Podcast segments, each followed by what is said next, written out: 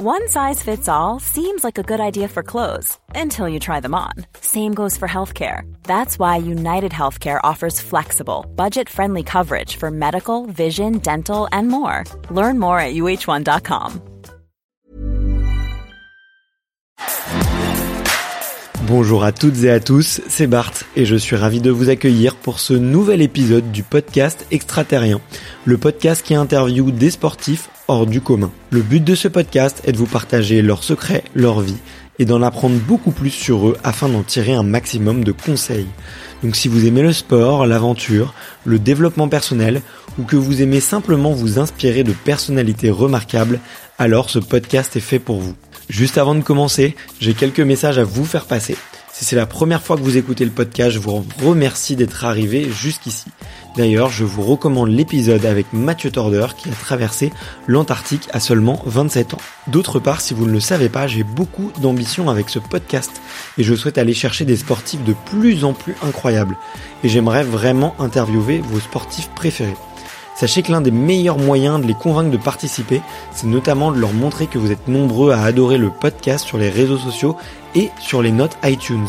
Donc si ce n'est pas encore fait, allez mettre une note sur Apple Podcast ou iTunes.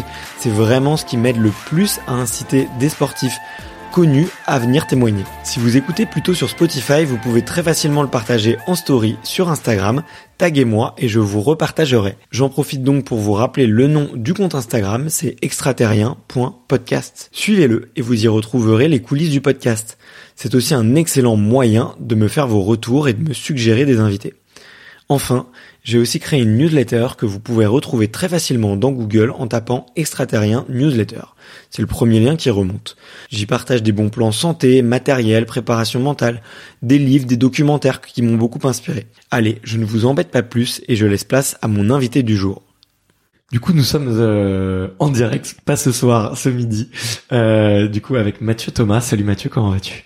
Bah ça va bien très content d'être euh, parmi euh, toi et de et de faire cette interview ensemble.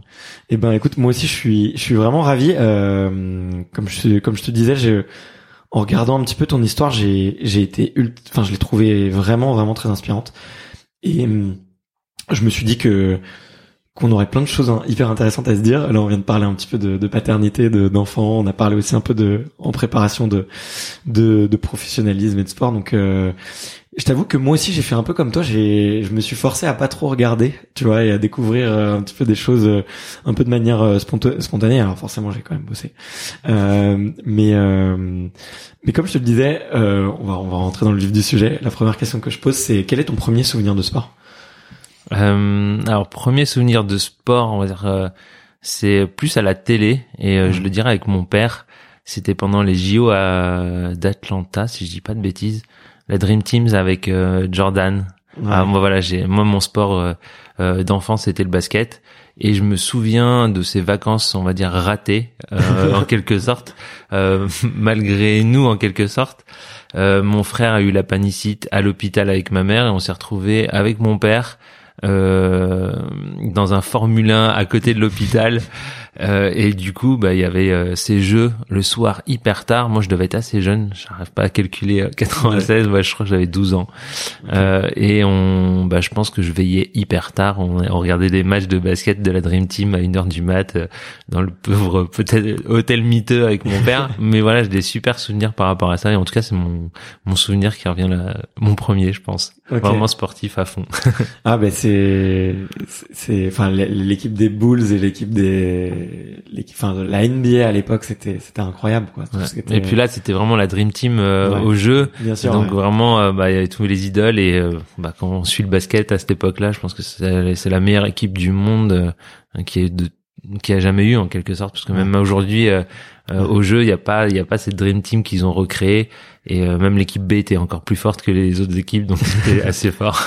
Ouais ouais bah, ils étaient ils étaient absolument incroyables. Il y avait attends t'avais qui du coup t'avais Jordan t'avais Pippen aussi. Pippen Johnson, Euh, Barclay euh, qui d'autre euh, Larry Johnson le, il y avait quelques joueurs des Celtics aussi. Euh, le, Larry Bird. ouais, je pense Birds, non? Il devait faire partie de la team. Ouais, ouais, carrément. Il, avait, il, était, il était dedans aussi, ouais, carrément.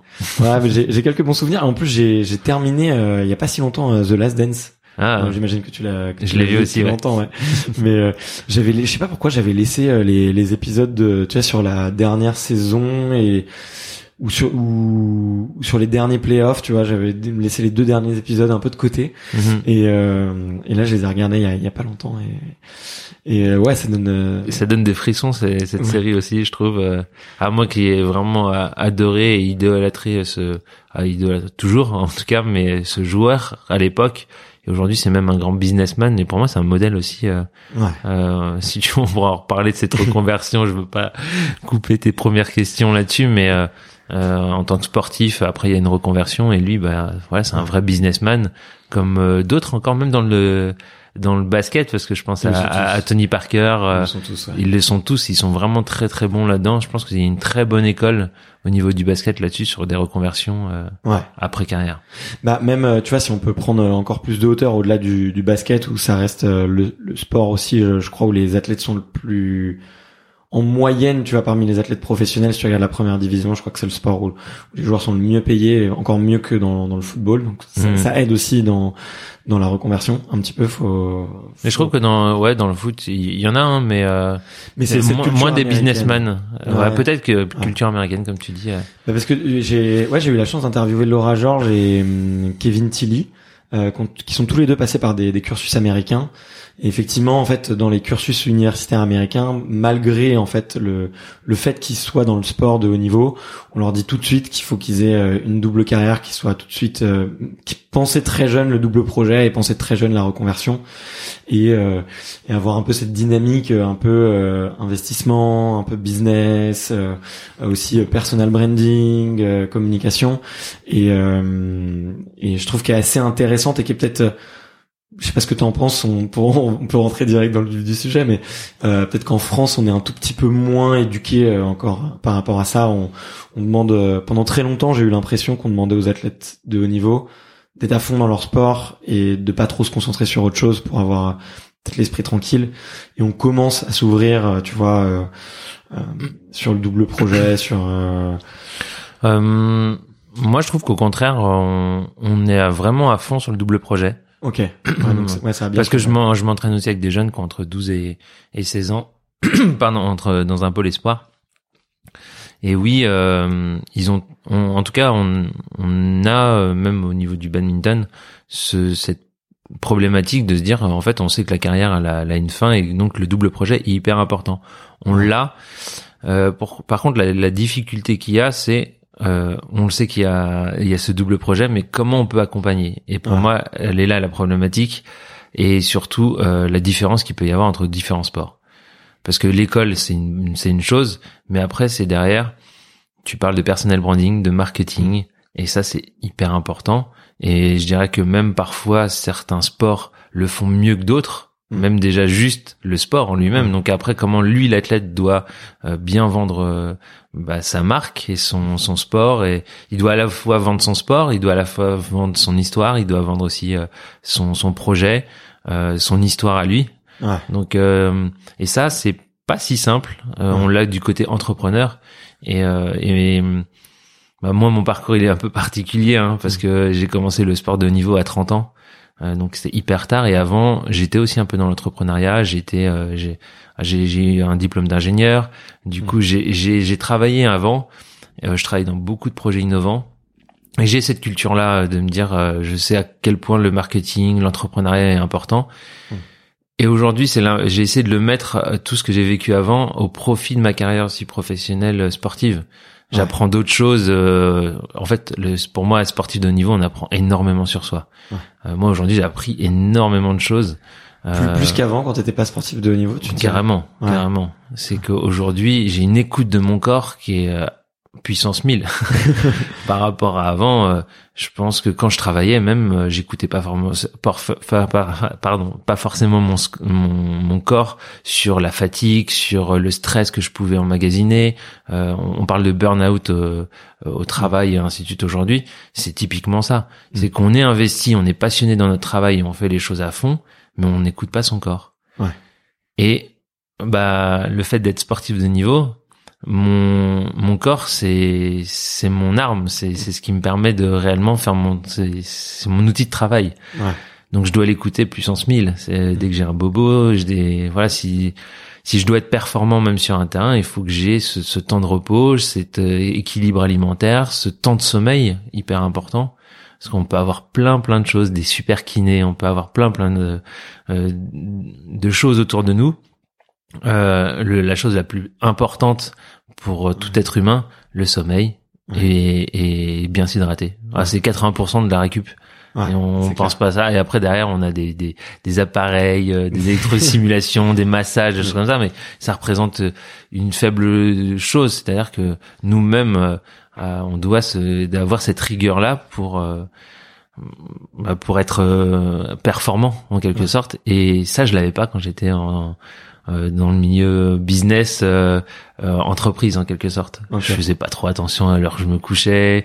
bref, c'était c'était un peu tout ça. Aujourd'hui, je sais, hein, j'ai des écarts, mais je sais que je peux le payer. C'est-à-dire que le lendemain, je, je sais que je pourrais pas être à fond dans mon entraînement et ça va me coûter. Ouais. Bah, euh, euh, je fais, je fais une petite parenthèse. Après, j'ai une petite question pour savoir si euh, t'écoutes aussi ton, ton esprit, parce que t'as beaucoup parlé de corps et, et de forme. Mais je fais une petite parenthèse, comme je te le disais. Tu vois, moi, j'accompagne justement des, des porteurs de projets, des créateurs d'entreprises et des gens, on, même d'un point de vue plus global, un peu les leaders de demain ou les gens qui veulent être les, les leaders de demain. C'est mon métier. Et, et, souvent, on me demande quel est le meilleur investissement à faire selon toi?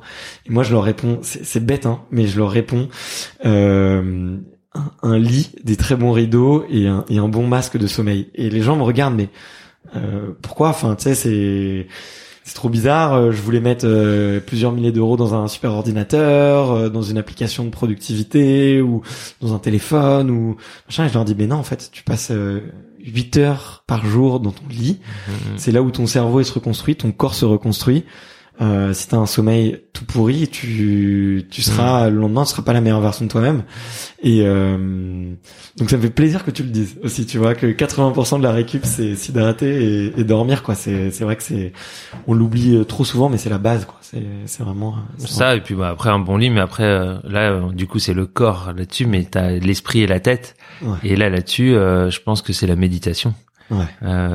bizarrement, et je suis pas un gros adepte de ça. J'ai j'ai j'ai du mal réellement à prendre ce temps. Moi, j'ai un problème avec le temps, euh, peut-être aussi avec euh, avec ce qui s'est passé jeune parce que j'ai eu un cancer à 17 ans et que du coup, on se dit bah en fait la vie elle peut être courte. Donc, moi j'ai pris ce pas en me disant maintenant j'ai plus de temps à perdre.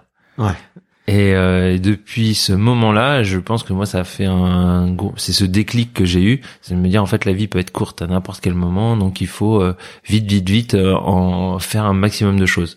Donc je suis un hyperactif mais pas hyperactif euh, de naissance ou c'est de ma nature, c'est de me dire euh, il faut tout le temps que je sois en activité, il faut tout le temps que je fasse quelque chose parce que si euh, je ne fais pas quelque chose, j'ai l'impression de perdre du temps ou bref, je fais ma petite thérapie. non non, mais c'est hyper c'est hyper intéressant, je voulais vraiment qu'on aborde ce sujet donc vas-y mets les pieds dans le plat quoi. Non mais voilà donc parce que tu parles de déclic mais j'imagine qu'il y a eu plein d'autres choses qui, qui sont passées dans ta tête à ce moment-là quoi. Euh, oui, oui, il s'est passé plein plein de choses. Après, quand je parlais vraiment de l'esprit de cette méditation, je pense qu'aujourd'hui, euh, si je voulais juste clôture, euh, clôturer pardon le, euh, cette partie sur le sur le sommeil, c'est d'avoir ce bon lit, comme tu disais. donc, on a le côté matériel, mais après, ce côté méditation et de se dire aussi là, on... en fait, ce qui est très important, c'est d'écouter son corps, de se dire là, je suis fatigué. on a le droit d'être fatigué. On, on l'autorise, on s'autorise à se reposer, à rien faire même. Euh, je me rends compte aussi euh, euh, que j'ai besoin d'être créatif. Il y a des moments où je le suis pas. bah, il faut l'accepter. En fait, c'est cette acceptation qui est très dure à avoir. Je pense, on, se met toujours des des, des, objectifs très hauts et même moi je m'en mets. Euh, et à chaque fois on se dit on n'a pas le droit à l'erreur ou euh, il faut pas s'arrêter, on, on est toujours allez on est dans le combat, il faut se relever ainsi de suite. Et je pense qu'à un moment, il faut aussi savoir s'écouter. Il y a des jours avec, il y a des jours sans. Et des jours sans, il faut aussi se dire, mais c'est pas grave. Aujourd'hui, on va, on va faire moins, mais on, ça va nous euh, permettre de repartir euh, plus fort peut-être demain. Ça peut peut-être aussi nous aider à, à, à éviter d'avoir la tête dans le guidon tout le temps. Et euh, on a cette impression de perdre de temps, du temps. Et en fait, pas du tout. Euh, mais c'est, j'ai l'impression d'être vieux en disant ça, d'avoir pris dix ans euh, parce que c'est vraiment euh, Euh, j'ai l'impression que ça peut être mon père qui me dit euh, ça ou ma mère parce que c'est euh, voilà des, des des phrases très sages à dire et on on le fait jamais. Et moi-même, si je m'écoutais, je me dis ouais bon, il a raison à moitié en quelque sorte, mais mais c'est vraiment important et je me rends compte de plus en plus. Et le sport de niveau m'a permis de de comprendre ça. Ouais, ouais, mais je suis je suis, je suis, je suis assez, je suis assez d'accord. Est-ce que tu penses que même de manière générale, le tous les domaines euh, dans lesquels euh, on peut tendre à de l'excellence ou euh, aspirer à de l'excellence, ça t'amène à beaucoup plus t'écouter justement pour pour pouvoir justement maintenir cette excellence et maintenir un peu ce chemin de progression, tu vois, parce que tu peux le retrouver aussi, je pense, tu vois, dans un boulot ou même euh, ou même par exemple dans la parentalité, tu vois, dans la parentalité, c'est un truc ça, ça te prend ça te prend énormément de temps, énormément d'énergie et, si euh, tu as envie euh, ou si tu es un peu dans cette démarche de vouloir être un meilleur euh, père, il y a aussi des moments où tu te dis ou enfin je sais pas pour toi mais en tout cas moi je me dis euh, bah ce moment-là faut faut m'écouter en fait maintenant je serai pas un bon père en fait. Je serai pas un...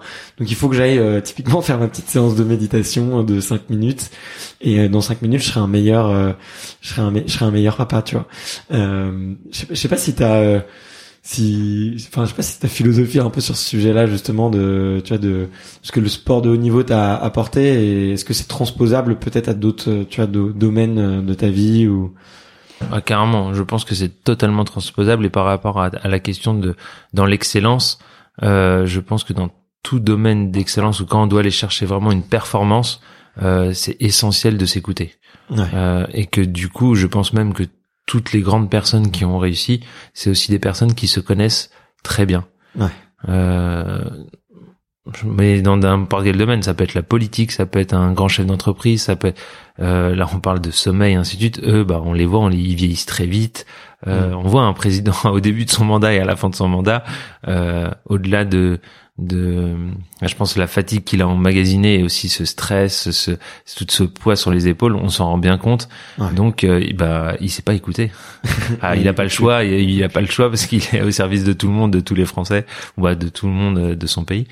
Mais voilà c'est c'est ça. Et donc quand on va chercher l'excellence euh, je pense qu'il faut vraiment s'écouter et pour être meilleur père ou ainsi de suite c'est c'est oui c'est le c'est la même chose je pense. C'est la même démarche c'est la même démarche et euh, euh, oui. T'as, t'as, t'as, des, des petits des petits exercices ou des je sais pas des petits rituels justement pour euh, apprendre à s'écouter ou pour euh, développer l'écoute de soi? Pour moi, c'est il y a beaucoup de choses sur l'acceptation, hmm. c'est-à-dire aussi et sur le le ressenti des émotions. C'est-à-dire que c'est quelque chose que moi j'ai beaucoup travaillé en prépa mentale. On est dans un match, euh, en quelque sorte, on a on a des, des, des parasites autour de nous, des émotions euh, positives, négatives. Euh, mais c'est euh, l'objectif, c'est que ces émotions qu'on va ressentir à ce moment-là de, ne doit pas euh, avoir un impact sur euh, sur la performance qu'on doit appliquer. Donc l'émotion qu'elle arrive, déjà d'une une chose qui est hyper importante, c'est de l'accepter. La première chose, qu'elle soit positive ou négative, c'est de l'accepter. Après, c'est si elle est négative, on va essayer de l'accompagner à la sortie. Mais toujours avec bienveillance. Encore une fois, il faut être bienveillant avec soi-même, avec les émotions, cette peur, cette cette fatigue. On a le droit de ressentir cette fatigue, cette émotion. On n'est pas bien. Euh, on l'accepte, de dire ok, je suis pas bien. Je vais pas jouer à ce moment-là. Par contre, c'est là où il mm. faut avoir cette intelligence de dire on ne joue pas, je vais pas jouer un point. J'accepte cette émotion je je et du coup je l'accompagne en lui disant ok sauf que c'est pas le moment. Là je suis dans un moment euh, où euh, qui est déterminant pour moi. C'est un match important ou même pas important mais euh, voilà il faut faire cet exercice de dire c'est pour plus tard et focus sur l'objectif. L'objectif il est quoi? C'est quoi la tactique? Qu'est-ce qu'il faut se mettre en place? Et repartir sur quelque chose de concret. Ouais. Euh, j'ai perdu le fil de ce que je voulais dire. Non mais c'est super intéressant parce que là on est vraiment dans ta tête entre deux points, tu vois. Et euh, et tu vois, en plus, on est en pleine période de, de Roland Garros et c'est il y a beaucoup de similarités. Tu vois, c'est un sport de raquette, un sport de duel, euh, mhm. c'est un sport de points euh, jusqu'à la balle de match. Rien n'est rien n'est joué. Et euh... on, parle souvent même là, tu parles de ça, mais tu la peur de gagner. Quand on arrive sur les derniers points, les émotions sont plus les mêmes. Euh, et encore cette perte de lucidité, et ainsi de suite. Et c'est c'est là-dessus il faut rester vraiment focus, de se dire c'est un point comme un autre. La tactique elle doit pas changer. Euh, tous les points que j'ai fait avant, euh, ça a marché. Et donc, il faut regarder cette lucidité, surtout après 1h30 de match, euh, moi pour moi, c'est ça. Mais au tennis, c'est 2 heures, 3 heures. Alors, c'est pas les mêmes. c'est pas les mêmes temporalités, mais. Ouais, voilà, c'est ça. Et puis, c'est pas en termes d'intensité, c'est pas la même chose. Il y a peut-être plus de repos aussi dans le tennis. mais juste pour comparer, c'est ça, c'est qu'à la fin, il y en a où ils arrivent à sauver des balles de match, où ils arrivent pas à terminer un point parce que ils sont déjà à penser au futur. Euh, on, on, dit tout le temps qu'il faut toujours penser à l'instant présent. Euh, le passé, bon bah c'est de toute façon c'est trop tard, on a perdu le point, ainsi de suite. On peut être frustré, on peut être pas bien sur le point passé, ça changera rien. C'est passé, on peut pas changer ce qui s'est passé. Et le futur, en se disant on se voit gagner, on se voit sur euh, sur la plus haute marche, on se dit ça y est j'ai gagné, bah c'est aussi un danger parce que euh, on n'est pas sur cet instant présent à se dire euh, là on est sur le point la tactique la, chose importante. Donc moi en tout cas tout ça je l'ai vraiment appris euh, sur moi-même et qui qui est totalement transposable dans la vie de tous les jours. Que ça soit avec nos enfants ainsi de suite on peut, euh, si on prend euh, l'exemple de, de la parentalité, où on peut se dire que tout ce qui est passé, on a fait, ah, je regrette, euh, j'ai pas fait ça avec mon enfant, ainsi de suite à l'époque. bah, c'est le passé, on peut pas revenir en arrière, donc vivons l'instant présent et puis on, on pense aussi au, futur. Ah, quand il sera grand, on fera ça, et en fait, bah, on loupe aussi ces instants précieux.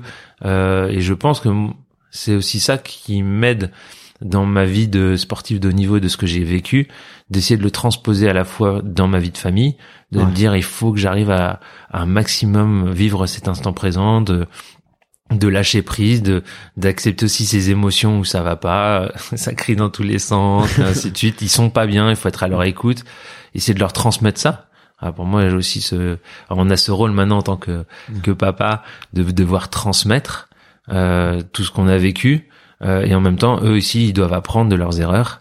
Euh, et euh, je pense que c'est un bon sujet aussi là-dessus de leur leur transmettre et et je fais un parallèle. Ouais, l'écoute de soi, l'estime de soi. Ouais. Pour moi, est hyper important. Ouais, les valeurs que j'ai envie de de transmettre moi à mes enfants, elles sont là. C'est je veux qu'ils aient une confiance en eux extrême, que qui que ce soit leur dise quoi que ce soit, euh, ils se disent non, moi je suis une belle personne, je suis une bonne personne, euh, et euh, rien ne peut m'arriver, rien ne peut m'atteindre. Pour moi, c'est la grande, grande force déjà de tout champion. On, on pense qu'ils ont un ego surdimensionné, mais pas du tout. Euh, alors peut-être, je dis pas du tout, mais pour, certains, pour certains, ils ont peut-être des égos très, et je pense avoir un ego assez fort, mais parce que j'ai j'ai une confiance en moi euh, dans ce que je suis capable de faire, euh, qui est très forte. Et plus je fais de choses, et plus cette confiance elle monte. Et plus on arrive à accomplir de choses, et plus elle monte aussi. Euh, il faut commencer, ça c'est certain, mais on va y aller étape par étape, projet par projet, défi par défi. Et plus ça va aller, plus ça va monter. Et je pense qu'il y a aussi mes parents qui m'ont transmis ça depuis plus jeune âge, que je travaille pour moi, que euh, que je dois que je dois évoluer pour euh, pour moi. Tu sais qu'on dit euh, ramène-moi des bonnes notes, mais non, c'est pas pour les, c'est pas pour nos parents qu'on ramène de bonnes notes. C'est pour soi. Et moi, ça, je l'ai, bah, on me l'a, on me l'a transmis dès le plus jeune âge. Et j'essaie aussi moi de passer aussi le relais maintenant, euh, en disant que bah à chaque fois qu'ils font quelque chose, c'est pour eux, euh, qui doivent essayer aussi, ouais. euh, qui doivent essayer, qui vont échouer. Euh, le nombre de fois je, quand je leur dis mais j'y arrive pas, j'y arrive pas, je fais mais non essaye, essaye, essaye, continue. Et à un moment tu vas y arriver. Et puis ben en plus quand on est enfant, euh, honnêtement, euh, je trouve qu'on a une facilité à se corriger, à faire des choses très vite et d'y arriver, et qu'on perd très vite adulte de se dire on essaye une fois et on fait ah non c'est pas possible, c'est impossible, c'est mm. trop dur, on n'y arrivera jamais. Et en fait on a cette naïveté euh, enfant de se dire j'y arrive pas, mais on a nos parents qui nous poussent, qui nous aident, ainsi de suite, qu'on perd peut-être adulte. Euh, et euh, euh, il y a des choses aussi dans la vie qui fait qu'on perd confiance. Ouais. A des traumatismes, des choses comme ça. Et donc voilà, la chose pour moi hyper importante à avoir, c'est cette confiance en soi, essayer de la retrouver et trouver cette passion. Si on arrive à voilà les deux choses que j'essaie d'inculquer aux enfants, c'est euh, d'avoir confiance en eux et euh, bah, d'être passionné par quelque chose. Hmm. Moi, je suis un grand passionné de plein plein de choses. Les passions, elles, changent au fur et à mesure de ma vie. On me dit souvent qu'est-ce que je vais faire plus tard ou qu'est-ce que tu vas faire après ta carrière? Je j'en sais rien.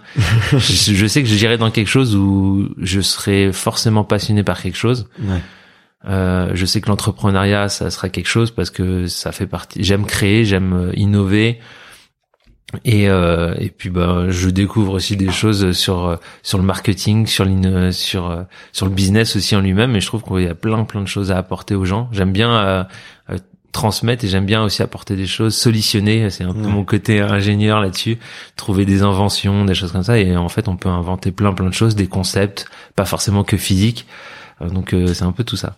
Je parle dans tous les sens là, mais non non non mais non mais c'est c'est génial. Écoute, euh, j'adore et, puis peut-être enfin sur la partie entrepreneuriat, j'ai j'ai lu un très bouquin récemment. Alors j'ai oublié le titre, chez Me, mais qui est très intéressant, qui dit que justement la casquette de l'entrepreneur, c'est à la fois être un visionnaire, donc quelqu'un qui a envie d'innover, euh, qui a envie de d'aller de l'avant euh, et de résoudre des problèmes compliqués. Donc tu as une enfin une curiosité intellectuelle et une stimulation intellectuelle qui est très forte. C'est euh, donc c'est un tiers euh, un tiers le visionnaire, un tiers le manager, donc c'est l'humain, transmettre, tirer vers le haut et et le, le, dernier tiers c'est c'est le gestionnaire, c'est-à-dire un peu plus bah, être capable de un peu de, de contrôler, de voir un petit peu les coups d'avance, aussi de surveiller.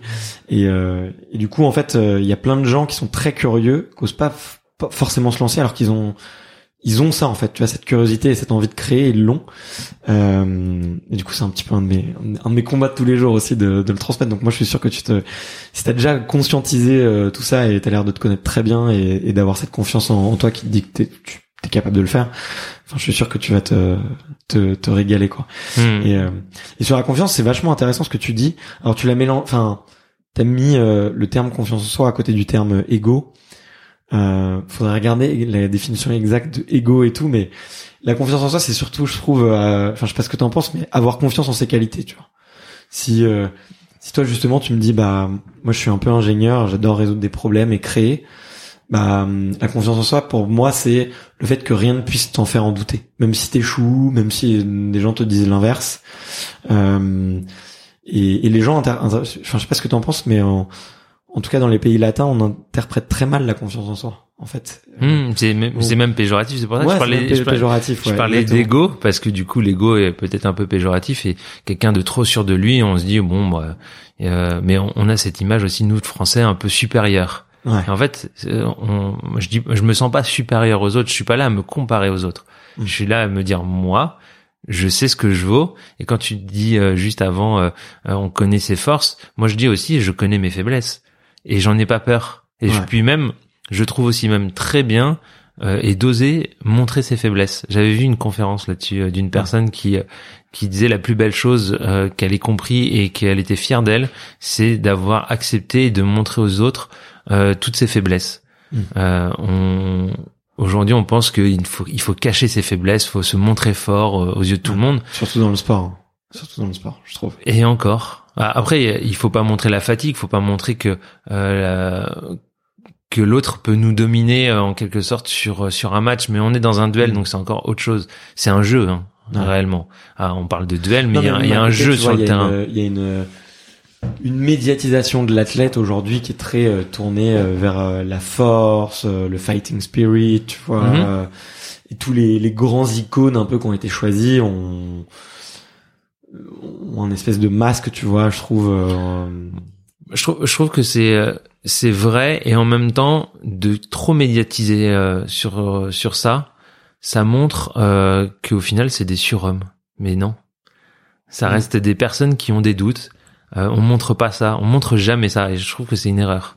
Euh, parce que euh, après un grand échec sportif, bah on n'est pas bien, on pleure, on, on, est au fond du trou, on se dit quoi jamais on y arrivera.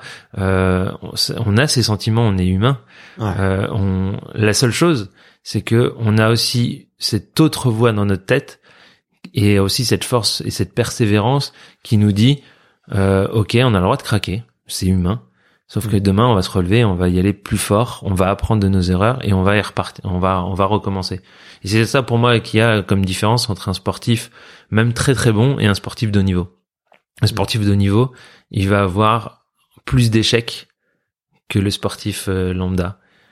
parce qu'il va tout le temps continuer. Et, et bizarrement, hein, si tu vas voir, euh, même des grands, grands, grands champions, alors il y en a qui ont, qui ont connu moins d'échecs que d'autres parce qu'il y a aussi le talent qui fait ça. Mais euh, moi, j'ai encore plus de reconnaissance euh, avec des, des sportifs qui ont commencé et qui qui ont pas fait de résultats, mais qui sont là pendant 15, 20 ans. Ouais. Parce que il n'y a pas cette gratitude en plus d'avoir les résultats, mais tous les jours, ils sont là l'entraînement, ils continuent, ils se relèvent et ils se disent non, moi je crois encore en moi et je sais que je peux y arriver Mhm. et, euh, et, j'apprends surtout à chaque fois euh, quand je suis sur un match euh, et que je le perds. Alors on a toute cette grande phrase et bien connue euh, de Nelson Mandela, c'est euh, qui dit euh, que euh, je ne perds jamais, euh, soit je gagne, soit soit j'apprends. Ah ouais, elle est très belle et elle est très vraie. Mais si on doit vraiment le mettre euh, euh, dans, dans le concret et tous les jours, c'est qu'à chaque fois que j'ai perdu un match, euh, il faut pas que je reperde la même, de la même manière. Parce que si je le fais, c'est une erreur. C'est pas un échec. L'échec pour moi est, est autorisé. Parce que si on est, au, au final, même un entrepreneur, on va échouer, on va, on va se casser la, on va se casser Ouais. la gueule, mais- on va, on va rentrer sur des domaines qui ne vont pas. Euh, mais encore une fois, on va dans l'échec, mais on apprend de cet échec, on corrige les choses pour progresser. Et tous les jours, on apprend. Ah, l'échec, il est là, c'est juste, on, j'ai appris que ça a pas marché du premier coup. Ouais. Un grand champion, oui. euh, il y en a qui ont jamais connu l'échec, qui ont jamais connu euh, les blessures. Mais euh, à la première blessure ou au premier échec, c'est le drame de leur vie. Ouais, il y en a, il y en a quelques-uns. Hein. Et Mais, du coup, il y en a, ils font des burn-out ou ils disent j'arrête ma carrière après tout ça. Et il y a, la- il y a l'autre sportif qui a jamais, qui a pas que jamais gagné, il a gagné, hein.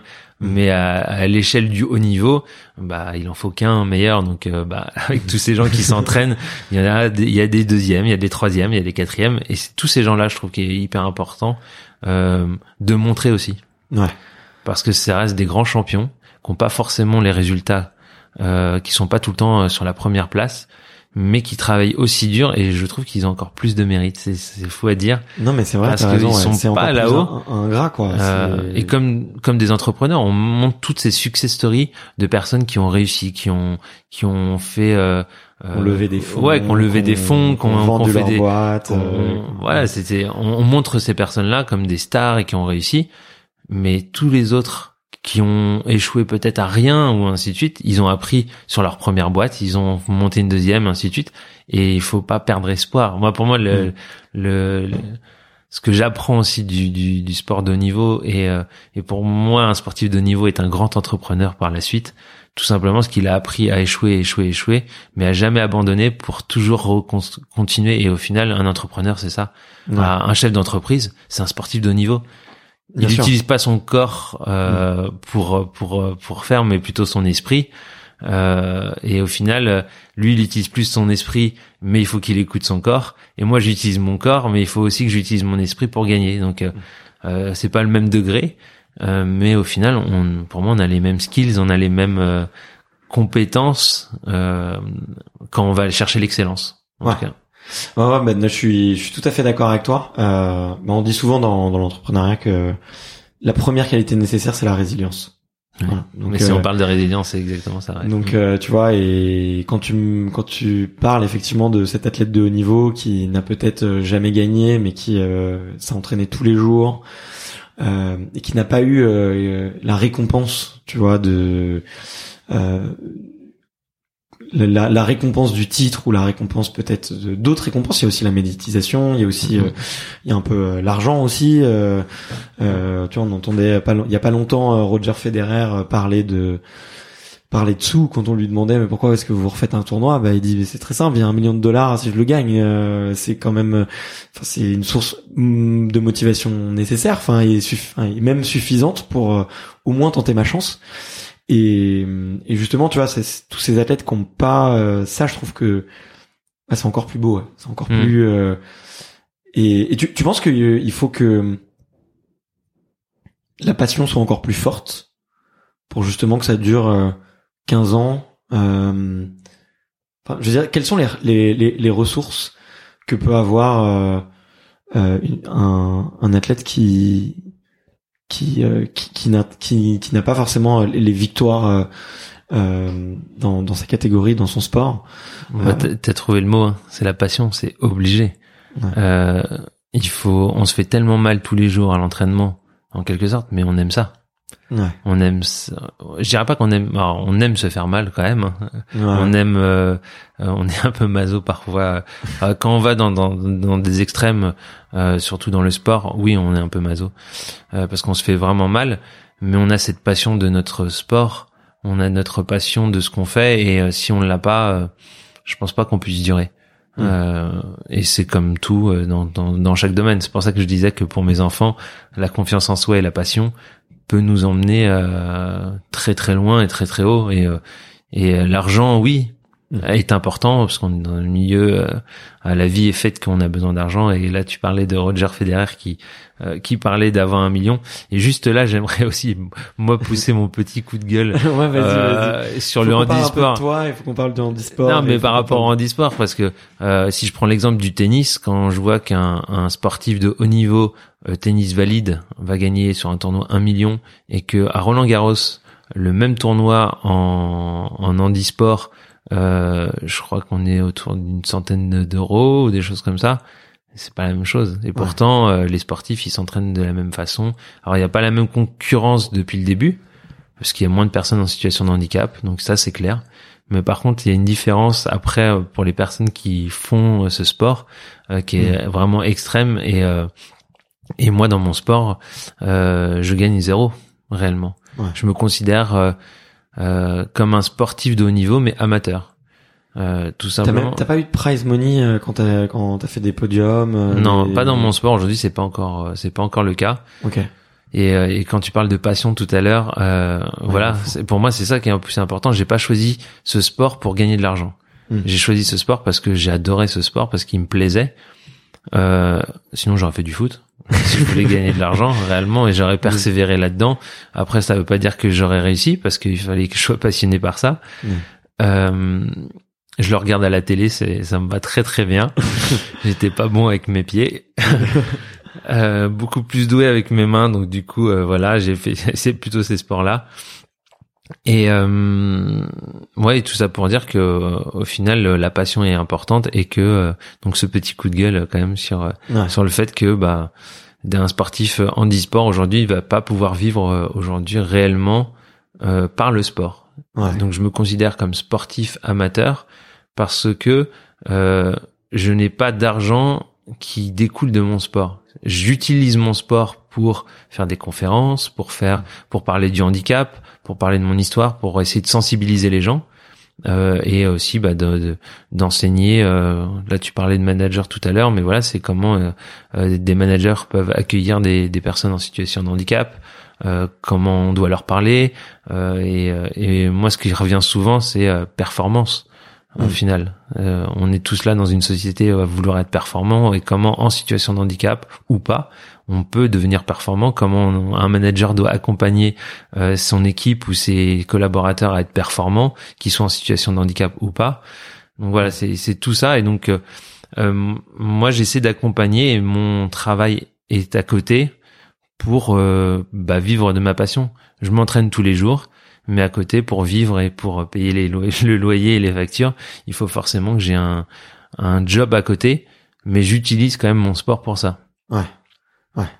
Mais euh, je vois je vois très bien ouais. Je vois très bien euh, du coup ça c'est une vitrine, c'est un Voilà, c'est ça. c'est quelque chose qui te donne un peu une, lég- une légitimité, qui te permet d'avoir euh, une casquette que tu vas réutiliser euh, justement pour euh, pouvoir faire passer tes messages et et pour pouvoir euh, bah, trouver plus là des opportunités qui peuvent te te rémunérer. Carrément, moi je pense que j'ai cette chance aussi, en étant sportif de haut niveau, comme tu dis, c'est d'être euh, euh, qu'on me donne plus facilement la parole. Même aujourd'hui, euh, je pense que j'aurais pas été sportif de haut niveau, on n'aurait pas cette conversation ensemble. Donc moi, je trouve que j'ai aussi cette chance. J'utilise ce statut pour aussi euh, véhiculer ce que je, je je vis, mais est-ce que je est-ce que j'ai à toutes les choses que j'ai à transmettre. Euh, après, je pense qu'il y a beaucoup de gens, euh, voilà, comme tu disais, des entrepreneurs, des, qui, qui partagent la même chose, qui font aussi du sport, qui font des triathlons, qui font même des fois euh, du sport à haute dose encore plus que moi, en quelque sorte. La seule chose, c'est que, euh, euh, bon, voilà, moi j'ai eu ce projet euh, paralympique et, et depuis mes 30 ans, genre depuis que j'ai 30 ans, je me suis lancé dans ce projet paralympique. Aujourd'hui, j'en ai 37 et, et j'espère y arriver pour Tokyo. Ouais. Ouais, bah, c'est pour euh, c'est pour très bientôt et euh, et t'as plein de raisons d'y croire. Et donc euh, on va toucher du du bois, je sais pas où est-ce qu'il y a du bois ici, mais mais on touche du bois. Et euh, le moi j'avais une question euh, peut-être à, te poser. Euh, notamment sur la fulgurance que tu as pu avoir sur tes performances quand tu es arrivé justement sur sur à commencer à jouer au badminton. Mm-hmm il me semble que tu as mis deux ans pour euh, euh, presque participer au championnat du monde et avoir fait un premier podium ou deux ou trois ans quelque chose comme ça. J'ai même fait dès ma première année les championnats du monde. En fait, ce qu'il faut voir, c'est que euh, alors, je, vais reprendre ta question, mais en même temps, ça, ça peut pas être intéressant. C'est aussi de retracer un peu ma vie euh, par rapport à ça. Vas-y, ouais. En fait, si tu veux. Depuis le début, c'est je voulais le faire. Je me suis dit non, mais on va trop revenir en arrière ou pas. non, mais, bah, je pense que c'est un bon moment. En fait, bah, ce qui se passe, c'est que moi, à 17 ans, à 17 ans, en fait, on me diagnostique une tumeur cancéreuse. Euh, et en, et à quel endroit? euh, Au niveau du bas ventre. Donc cette tumeur, elle est au niveau du bas ventre. Euh, elle est collée, elle est au-dessus au, dessus du psoas, donc c'est le muscle fléchisseur de la hanche pour les gens qui ne, qui sont pas sportifs. euh, voilà, encore une chose où j'ai beaucoup appris sur moi et sur mon corps, c'est que à force d'être blessé, bah maintenant je connais beaucoup de choses sur mon anatomie. euh, je m'y intéressais pas forcément euh, euh, avant. Et donc du coup cette tumeur, en fait, ce qui se passe, c'est que j'ai euh, un, j'ai mon nerf, le nerf crural, donc c'est le nerf qui alimente la cuisse, euh, qui passe dans, dans cette tumeur. Et pour m'enlever la tumeur, ils sont obligés de sectionner le nerf et euh, ça va me laisser une paralysie à la cuisse. Donc j'ai plus de sensibilité, j'ai mon muscle qui est à zéro. J'ai pas de problème physique réellement sur la jambe, mais c'est euh, le fait que le nerf soit coupé et donc j'ai plus cette le, le, quadriceps donc est, est, à zéro, donc je, je peux plus l'utiliser.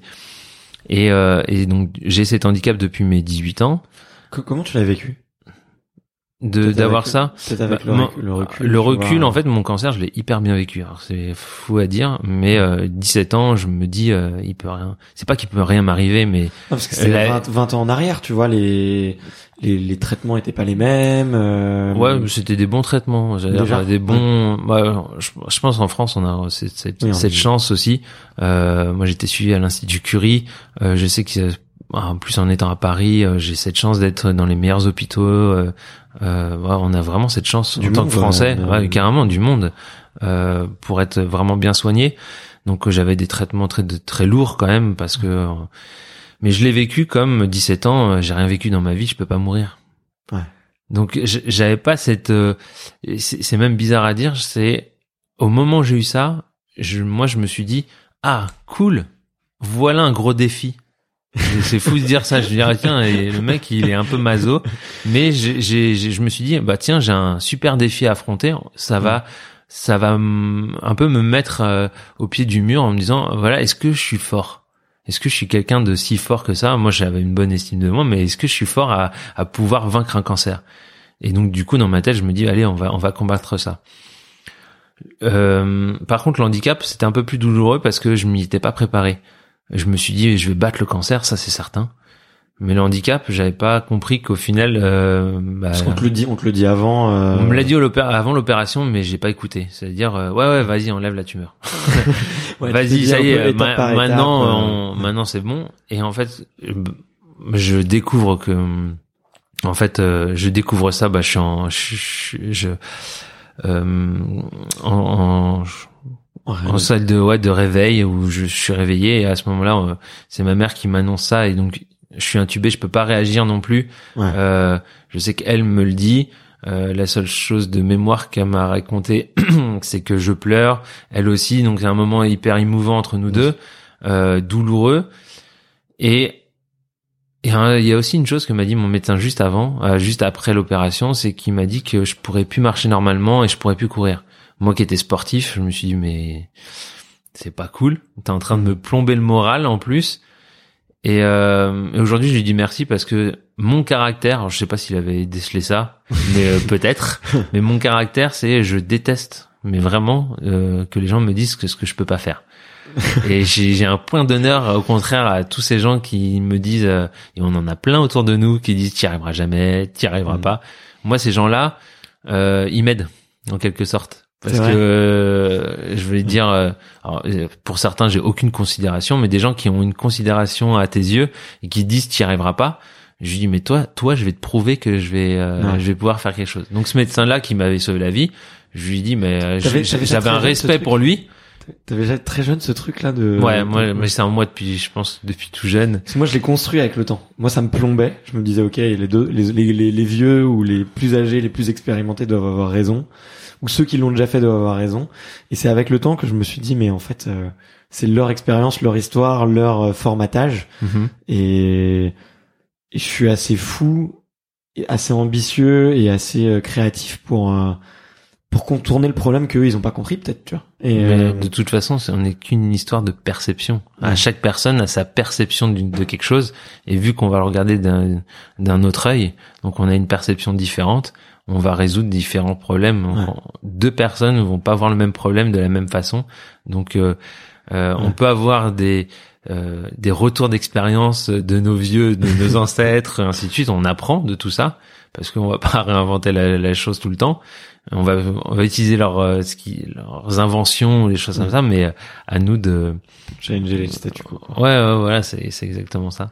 Et du coup, ce médecin, euh, Donc ce médecin me me, me dit ça euh, et moi je sors et je vais en, en- je demande à mes kinés en centre de rééducation de euh, typiquement je ne veux surtout pas que ça se voit. Je veux réapprendre à marcher, je veux normalement et je veux réapprendre à courir. Et, et parce qu'il m'avait dit ça, parce que je mettais un point d'honneur en disant bah, maintenant euh, non je veux- je peux être un peu comme tout le monde. Et cette chance qu'il m'a donnée, c'est que euh, j'ai réappris à marcher normalement, ça se voyait plus. Mm. Donc je considère que j'avais à ce moment-là un handicap invisible. Il se voit si on regarde bien ma jambe, il n'y a pas de problème. Euh, à la plage, on pourrait voir que j'ai un handicap. Et encore, c'est parce que euh, on va regarder vraiment un œil à- vraiment attentif euh, sur moi et on dévisage pas forcément les gens ou en tout cas on va pas analyser le, le corps comme ça des gens. Donc euh, ça se voit pas. J'ai vraiment cet handicap invisible et cet handicap je l'ai caché de mes 18 à mes 30 ans. Tout simplement parce que j'avais réussi à compenser. Donc c'était une très bonne chose. Sauf qu'à 30 ans, je fais une crise de la trentaine. une bonne crise en mode euh, mais est-ce que je pars dans la bonne direction? Est-ce que mon métier me plaît toujours? Est-ce que je suis toujours passionné par ce que je fais? Bref, euh, des bonnes crises existentielles au moment où on se pose plein de questions. Est-ce que je veux ça toute ma vie? Et euh, et en fait, je me pose surtout une question euh, qu'est-ce qui me différencie des autres? Qu'est-ce que moi je peux apporter de différent par rapport aux autres? J'avais l'impression d'être euh, une énième personne dans ma société à faire un énième projet, euh, que tout le monde pouvait faire la même chose. Euh, donc euh, perte de confiance en soi, ainsi de suite. Donc voilà, quand je dis euh, j'ai une forte estime de moi et de confiance en moi, là je la perdais, donc j'avais besoin au contraire de me ressourcer, de retrouver des choses. Et je me rends compte que ce qui me différencie de tout le monde et ce qui me, ce qui me suis passé, c'est que j'ai eu un cancer et j'ai un handicap, mais je l'exploite pas ouais. du tout. Je l'exploite pas, je le cache même. Je dis mais c'est dommage. Mhm. Et le, ce cheminement euh, qui se fait dans ma tête et à un moment je me dis c'est peut-être c'est le lueur, mais euh, parce que j'ai vu euh, les JO de Londres, on a parlé, on a médiatisé des gens qui faisaient du sport euh, en paralympisme, euh, le handisport. J'étais très sportif et pourtant dès que j'ai eu mon handicap, j'ai pas pensé au handisport. Et ce lien, cette connexion, je l'ai pas du tout eu Mhm. parce que je n'avais pas de modèle euh, réellement. Et aujourd'hui, c'est aussi euh, là, je fais une aparté, mais je trouve que c'est hyper important de médiatiser euh, des personnes, d'avoir des modèles. On devrait avoir des modèles parce que quand il nous arrive Ouais. quelque chose, on aimerait avoir un modèle ou une personne qui dit il a vécu comme moi cette chose, mais il s'en est sorti, donc il peut y, il peut y avoir une lueur en quelque sorte. Ouais. On est au fond du trou et cette, ce modèle-là nous aide à se dire, à se raccrocher à des choses. Euh, euh, moi, je pense à Théo Curin, euh, qui quand lui il a eu sa méningite, euh, qui est quadriamputé et qui a peur de l'eau. Ah, mais réellement, aujourd'hui, il est nageur paralympique, il avait peur de l'eau, il avait cette phobie, mais il a vu un quadriamputé, Philippe Croison, qui traverse la, Man- euh, la, la Manche à la nage. Et il s'est dit, c'est possible. Et pourtant, j'ai peur de l'eau. Il va le rencontrer et dit, ouais, je suis comme toi, j'ai, j'ai quatre membres en moins, euh, on est pareil, c'est trop bien. Et, euh, et je trouve ça fou. Moi, je Ouais. trouve ça fou, c'est que on a réussi et Philippe a réussi à se médiatiser, c'est génial. Ah, on a, c'est lui qui l'a fait. C'est pas les autres qui ont qui l'ont médiatisé. C'est lui qui a réussi à réaliser, à réaliser, de grandes choses. Il a réussi à vendre son histoire. On parle de personnel branding, on parle de tout ça. Donc lui a réussi à faire tout ça, euh, à intéresser les médias, à parler de lui, et ça a donné l'espoir à un jeune comme Théo Curin qui aujourd'hui est, sportif euh, paralympique, euh, qui lui aussi aujourd'hui inspire de nouvelles générations. Donc on, on, transmet, c'est un bâton de relais et ainsi de suite, et c'est ce qu'il faut faire. Euh, Pourquoi aussi j'interviens beaucoup dans les écoles. Donc là j'ai fait un gros aparté. non mais franchement, euh, pour ça, tout ça qui est hyper important parce que c'est parce que t'as as raison parce que tu vois là on est en 2021 mais en 2000, enfin si tu regardes un petit peu le, le paysage de l'handisport, il est I'm Sandra, and I'm just the professional your small business was looking for. But you didn't hire me because you didn't use LinkedIn jobs. LinkedIn has professionals you can't find anywhere else, including those who aren't actively looking for a new job but might be open to the perfect role, like me. In a given month, over 70% of LinkedIn users don't visit other leading job sites. So if you're not looking on LinkedIn, you'll miss out on great candidates like Sandra. Start hiring professionals like a professional. Post your free job on linkedin.com/people today. Il est, il est, quasiment désert, tu vois. Il y a, il y a, il y a peu de, il y a peu de personnalités médiatiques. Il y, en, il y en a et euh, il y en a, il y en a peu. Il y a même pas un média qui était dédié au handisport, tu vois. Et moi, j'avais, j'ai eu la chance de rencontrer Benjamin Louis, tu vois, euh, qui, qui a créé Cœur Handisport, par exemple, et et qui lui se bat à créer un média pour mettre en lumière tous les sportifs handi. Et c'est génial ce qu'il fait. Bah ouais. Mais euh, mais il y a, il y a cinq ans, ça n'existait pas, tu vois. Mais c'est déjà d'une heureusement qu'il l'a créé. Euh, il y en a d'autres. Il y a En route pour Tokyo qui euh, qui avait aussi euh, qui voilà c'est d'autres médias aussi parallèles qui essayent chacun à leur échelle à vouloir médiatiser tout ça. Après les médias, moi je les rencontre. Hein, je sais pourquoi vous le faites pas. Ils font mais c'est le business. Nous on veut. On, on, le fait des fois, on fait, on, on montre des des des, des programmes, on, on, médiatise des des athlètes peu connus, et ainsi de suite. La seule chose, c'est que on vend pas de papier. Quand on vend une histoire comme ça, on vend pas.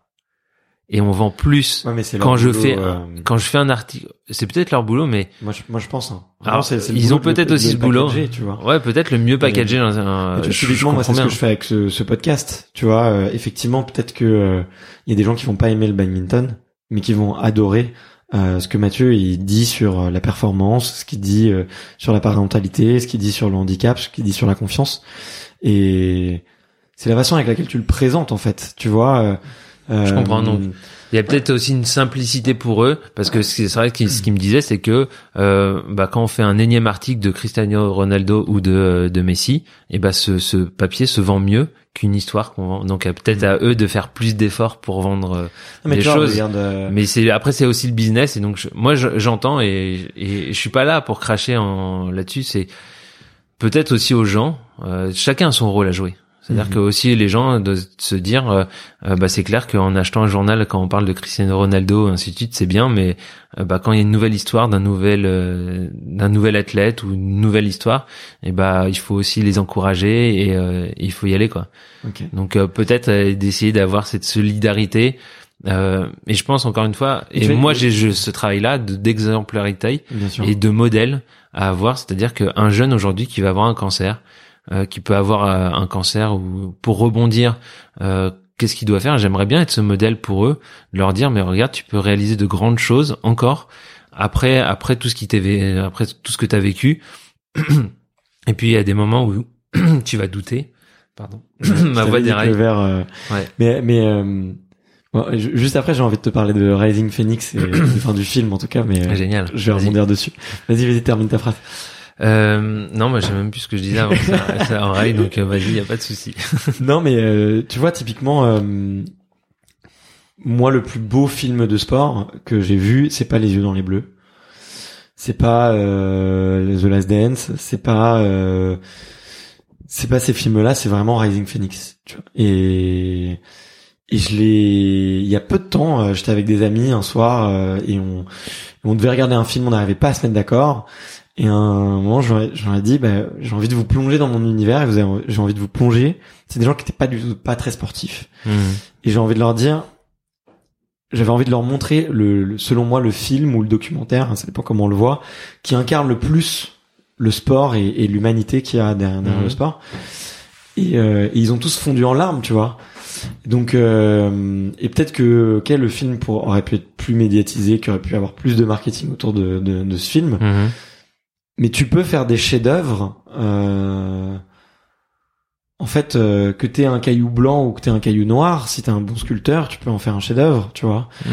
Et pour moi, c'est un peu le, le- quand tu me parles des, des, des journalistes aussi, bah en fait oui, euh, c'est en fait c'est plus facile de mettre une photo de Cristiano Ronaldo et un titre choquant avec un papier un peu euh, inintéressant dedans que d'avoir une, une super belle histoire, un super beau truc, con- euh, une, un une super belle production et de se poser la question ah bah ok bah maintenant quelle est euh, la photo que je vais mettre dessus, quel est le titre que je vais mettre dessus, comment je vais le distribuer? Mhm. parce qu'en fait, ça leur fait sortir de leur, zone de confort. Parce que la zone, tu vois, quand tu parles de papier, qu'on parle de journaux, c'est très facile. Leur canal marketing, c'est d'être dans un kiosque visible avec une photo et trois mots, tu vois. Mhm. Mais si se posait la question de se dire, bah, on change, on change ça, tu vois. Euh, on change cette façon avec laquelle on va toucher les gens. On change euh, euh, les, les- les canaux vers les, via lesquels on va, on va communiquer. On change les codes. Si se posait cette question-là et qui se remettait un peu en question, mais il pourrait faire des grandes choses. Il, pou- il pourrait, euh, le faire. Mais ça nécessite, encore une fois, tu vois, de casser cette barrière de c'est pas possible, ça vend pas, euh, ça vend moins, euh, machin. Enfin, non, c'est juste, euh, faut essayer, faut essayer différemment en fait. Si t'essayes Mhm. exactement ce que, la même chose que ce que t'essayes, de- c'est mon, mon coup de gueule à moi, tu vois. Ouais. Euh, si t'essayes un, can- un canal différent, eh ben euh, ouais, ça passe. Et, euh, et tu vois, bah typiquement, euh, désolé, je ramène le truc au, au podcast et à moi, mais bah ouais, je vais aller interviewer des, des grands champions français que que les gens connaissent, mais euh, bah en fait c'est sur un support, c'est sur une application, tu t'abonnes, t'es notifié toutes les semaines quand t'as un nouvel épisode, et, et peut-être, euh, je sais pas, euh, peut-être que ton épisode sera une semaine après euh, quelqu'un de hyper médiatique. Et ben les gens qui vont s'abonner vont se dire bah ouais mais en fait j'aime bien ce que fait Bart et je vais me permettre d'aller découvrir. Et et moi j'ai pas des plus mauvais chiffres quand c'est des gens que personne connaît quoi. Enfin et bien au contraire, bien au contraire et et parce que t'as une espèce de viralité euh, que ça reste dans le temps donc ça peut se transmettre. C'est pas un papier tu vois un, un papier. Euh, le- ce qui est vendu euh, le 10 euh, le 10 juin c'est plus vendu le 11 juin tu vois et et, hum, et ça reste pas dans le temps tu vois. Donc euh, voilà j'ai passé mon coup de gueule je suis pas d'accord avec toi. Euh, je pense que c'est le devoir justement des, des journalistes des boîtes de prod aussi de de d'enclen- d'enclencher euh, une nouvelle vague tu vois d'histoire de brand de brand content de personal euh, personal branding et que euh, quand on veut on peut quoi et, et c'est possible de le faire c'est vraiment possible de, de le faire et, euh, et si- un Théo Curin ou un Philippe Croison arrive à le faire tout seul alors ils le font en utilisant Ils les le médias Ah, ils le font pas non plus tout seul. C'est ça qui est bien aussi. Et là, là-dessus je. toujours avec leur équipe Voilà. c'est leur vision tu vois oui, oui, complètement. c'est leur vision c'est leur histoire euh, je sais plus combien Théo Curin il a de followers sur Instagram Beaucoup, je pense. beaucoup tu vois plus- ouais. plus plus plus de 100 000 euh, tu vois c'est c'est euh, si si lui il arrive à le faire s'il arrive à intéresser les gens sur son sujet sur sa personnalité et sur tous les sujets et sur tous les coups de gueule qu'il a envie de passer et tous les messages qu'il a envie de passer bah, ne va pas me dire qu'un qu'un grand média ou qu'une grosse boîte de prod n'est pas capable de le faire aussi Hmm. tu vois c'est Complètement. T'as tout à fait raison. donc euh, c'est juste une question de challenge. c'est c'est juste une question de challenge. Et moi, bah, c'est typiquement par rapport à ce que tu dis quand euh, quand toi ton médecin t'a dit euh, c'est pas possible, euh, tu remarcheras pas. Et ben moi quand effectivement je parle à certains journalistes ou certains ré- rédacteurs en chef ou directeurs de publication et qui te disent c'est pas possible ce que tu as envie de faire, et ben je me dis peu importe le temps que ça prendra, mais je le prendrai et je leur donnerai tort. Voilà. Et bon, Ouais. voilà, petit coup de gueule passé sur le, Non, ma vision du. Je comprends tout à fait ce que des- tu veux dire et en fait, euh, euh, c'est aussi ça, ce que tu disais, c'est de bien s'entourer. midi 30. Euh, je te, je te préviens si jamais tu. Ouais. Mais euh, ouais, tu, tu disais ouais, bien s'entourer. Ouais, bien s'entourer euh, et c'est c'est euh, aussi important, c'est-à-dire que on connaît tous cette phrase de dire euh, euh, que seul on va vite, euh, ensemble on va plus loin. Euh, bah c'est c'est aussi ça, c'est-à-dire que j'avais pris aussi, j'ai pris conscience euh, en faisant aussi mon sport de haut niveau que je j'étais pas limité, mais je j'ai que 24 heures tout seul, je peux pas tout faire. Ouais. Donc j'ai besoin de m'entourer, j'ai besoin de trouver un manager, j'ai besoin de trouver euh, des gens qui me mettent dans ma com, j'ai besoin de trouver des gens qui sont aussi sensibles à mon projet, qui sont aussi passionnés que moi dans dans, dans ce combat que j'ai et, et que ils disent moi en fait on, on va changer euh, on va changer les choses, on va essayer de de réinventer, on va aussi d'apporter, on va essayer de transmettre, on va essayer de trouver des choses pour apporter d'autres choses. Donc euh, là même moi je, je, je je passe mon annonce euh, avec toutes les personnes même qui écoutent et euh, et, et euh, l'équipe est jamais terminée on va dire. Plus on sera nombreux et, et ça veut dire que le success story il n'y a pas de limite. De toute façon c'est ce mais c'est c'est c'est fou à se dire mais c'est quoi tes besoins d'ailleurs?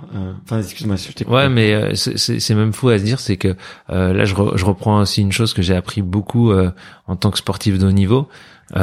C'est que les limites qu'on se fixait euh, au final, si on n'arrive pas à avancer, c'est vraiment nous qui nous qui nous mettons nos, nos, propres limites.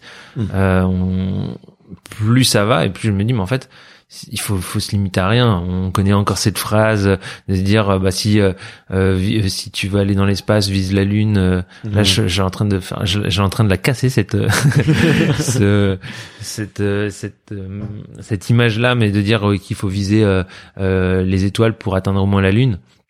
Mais c'est exactement ça. Euh, il faut, euh, il faut, faut, vraiment pas se mettre de limites possibles. Alors c'est facile à dire. Euh, il faut être objectif en se disant, se mettant des objectifs euh, euh atteignables Concret et, ainsi de suite. Mais par mm. contre, derrière le rêve, il y a, y a pas de limite. Il y a donc du coup, euh, c'est ce que je me dis même moi dans dans ce que je veux créer, dans ce que je veux transmettre. Aujourd'hui, on est euh, par rapport à mon handicap que j'ai et que je considère invisible. Aujourd'hui, on est, j'ai un chiffre qui est fort et qui est que, que je n'avais même pas conscience à l'époque. Quand on parle de handicap, on pense souvent euh, au fauteuil. Ouais. On pense à des personnes qui ont euh, qui sont visibles. Même là, je te parlais de Philippe Croison, je te parle de Théo Curin. Euh, si on parle dans le handisport, de grandes personnes dans le handisport, on peut parler de Michael Jérémiaz aussi, mm. euh, qui était porte-drapeau au Jeu de Rio, qui est en fauteuil. Et en fait, on, métier, on médiatise aussi, parce que c'est facile, des personnes qui sont en handicap visible. Mmh. Sauf que ça représente que seulement 20% des, des personnes qui sont, en, euh, qui sont en situation de handicap. Et donc toutes ces autres personnes, euh, tout à l'heure tu me parlais de ta maman qui a une sclérose en plaques, mmh. voilà, elle a un handicap invisible. Et en fait, en France, on est 10 millions à avoir un handicap invisible. C'est énorme ce chiffre. Ouais. On est 10 millions à avoir à, à être en plus et quand je rencontre ces gens-là, euh, parce que je fais des séminaires, parce que je les rencontre dans les entreprises, la plupart des gens, en plus, quand ils ont un handicap invisible, euh, ne se sentent pas assez légitimes. Euh, ils, ont le sentiment que vis-à-vis d'autres personnes handicapées, euh, ils ont euh, pas forcément d'handicap. que et donc du coup, ne l'acceptent pas. Et pour moi, c'est un autre combat que je suis en train de mener en dehors des terrains. C'est essayer déjà d'une de changer le regard sur le handicap là-dessus, pour montrer que le handicap, en fait, à 80%, il est invisible. Donc il faut changer ça. Qu'une personne, quand elle sort d'une place de, d'une place handicapée et qu'elle est pas en fauteuil, eh ben c'est pas qu'elle vole la place d'un handicapé. Elle est peut-être handicapée parce que ça représente 80% des gens qui sont en situation de handicap. Donc, donc il y a des gens, encore une fois, qui vont regarder derrière le, le pare-brise pour voir s'il y a bien la carte, qui vont euh, euh, s'autoriser à se dire mais euh, t'es pas handicapé, un peu ce, ce côté mm. justicier en se disant mais je fais bien. Et, et je trouve ça bien en quelque sorte parce qu'il faut aussi défendre ça. Il y en a qui abusent, mais en fait, les gens qui abusent, c'est une minorité. Peut-être que je suis dans un monde de bisounours. Non, non, mais c'est comme les gens qui fraudent euh, aux impôts, les choses qui fraudent. Il y a une majorité de gens qui fraudent pas, et c'est clair qu'on pointe toujours du doigt des gens qui fraudent, qui font pas bien.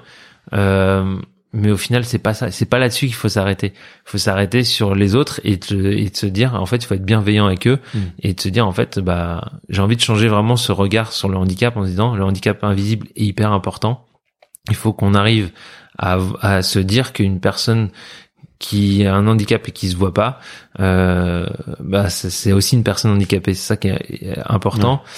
Euh, ouais, puis il y a plein de, il y a plein de maladies. Euh, voilà, qui a- aujourd'hui peuvent être, enfin, qui sont considérés comme des, comme des handicaps, tu vois. euh, et, mais mais complètement qui Mm. qui qui fait qu'on qu'on est il y a des jours avec il y a des jours sans Mm.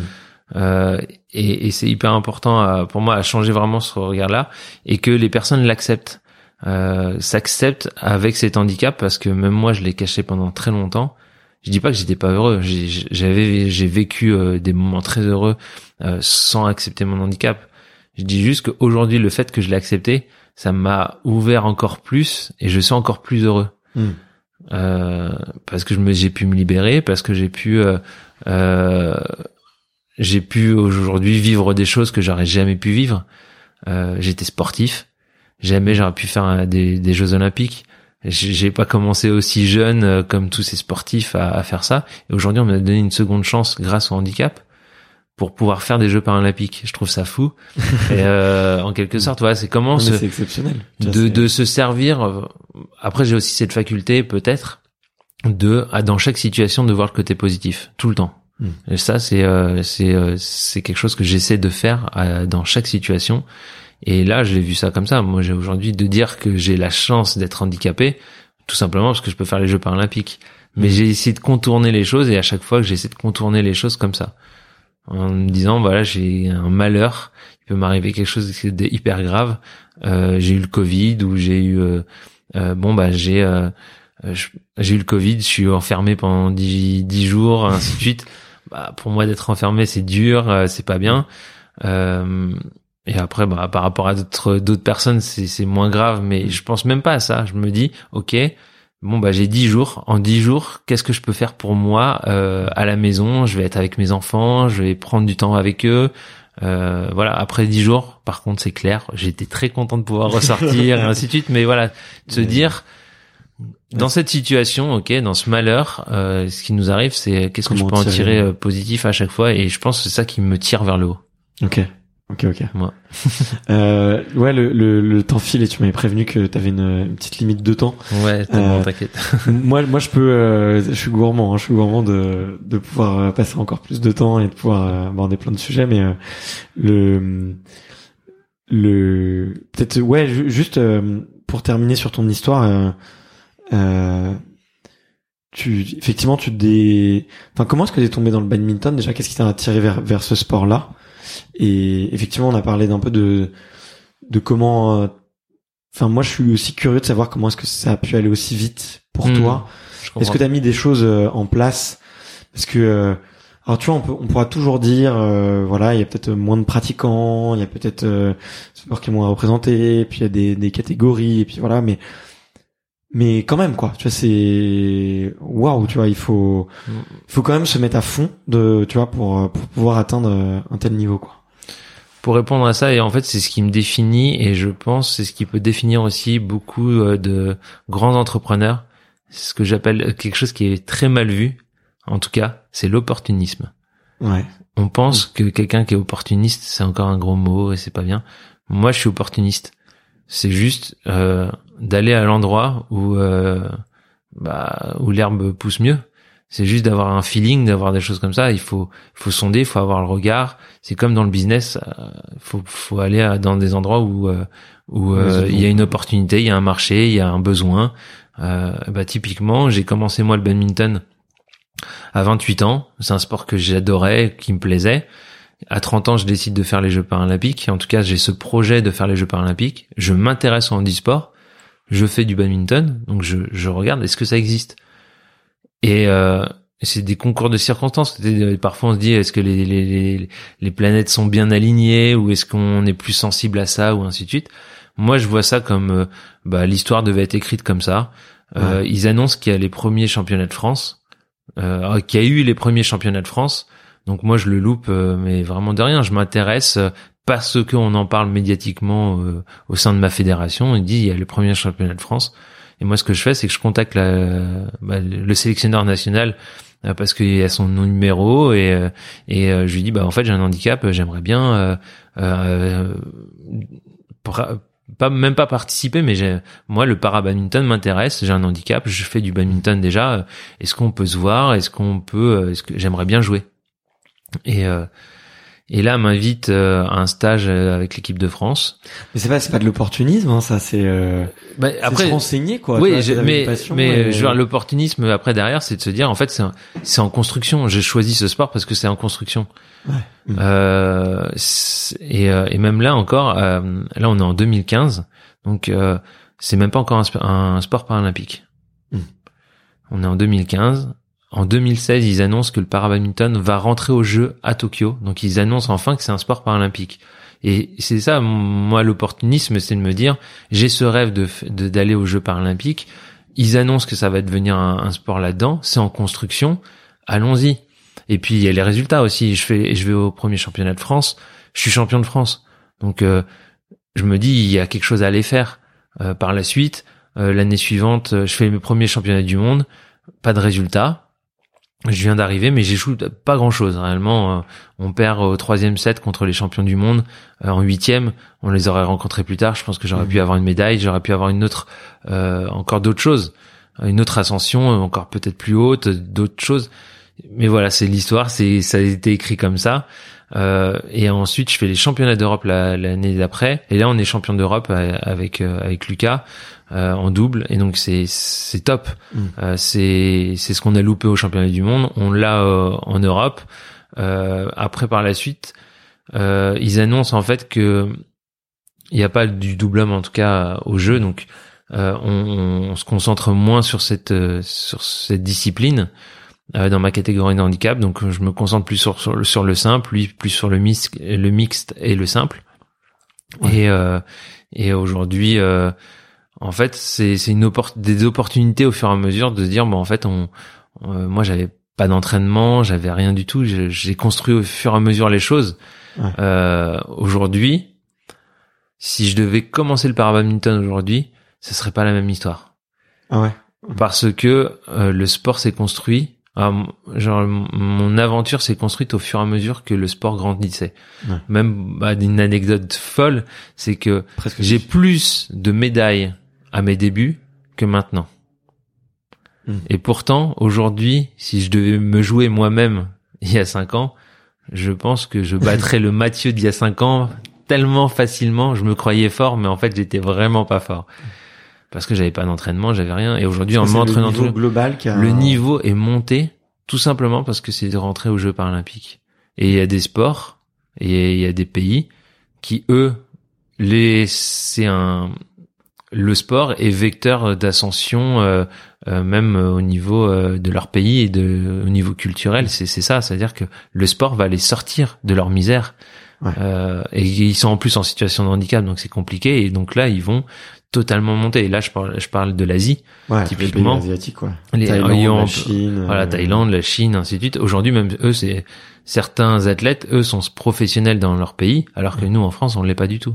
En handisport. En e-sport. Ouais. Il y en a, ils sont payés par leur fédération, ils ont des salaires euh, euh, tous Ouais, les mois pas- pour s'entraîner. en Thaïlande qu'ils aient mis le Euh, paquet sur... Thaïlande, mais moi, je pense à l'Indonésie, je pense Ouais, à l'Indonésie aussi, Ah, voilà, c'est euh, l'Indonésie, on, on pourrait pas penser, mais le, le badminton, c'est le sport national et voilà, c'est c'est il y a des grands champions valides et et, euh, et, euh, ils veulent qu'il y en ait aussi en côté para, donc ils mettent les moyens pour ça.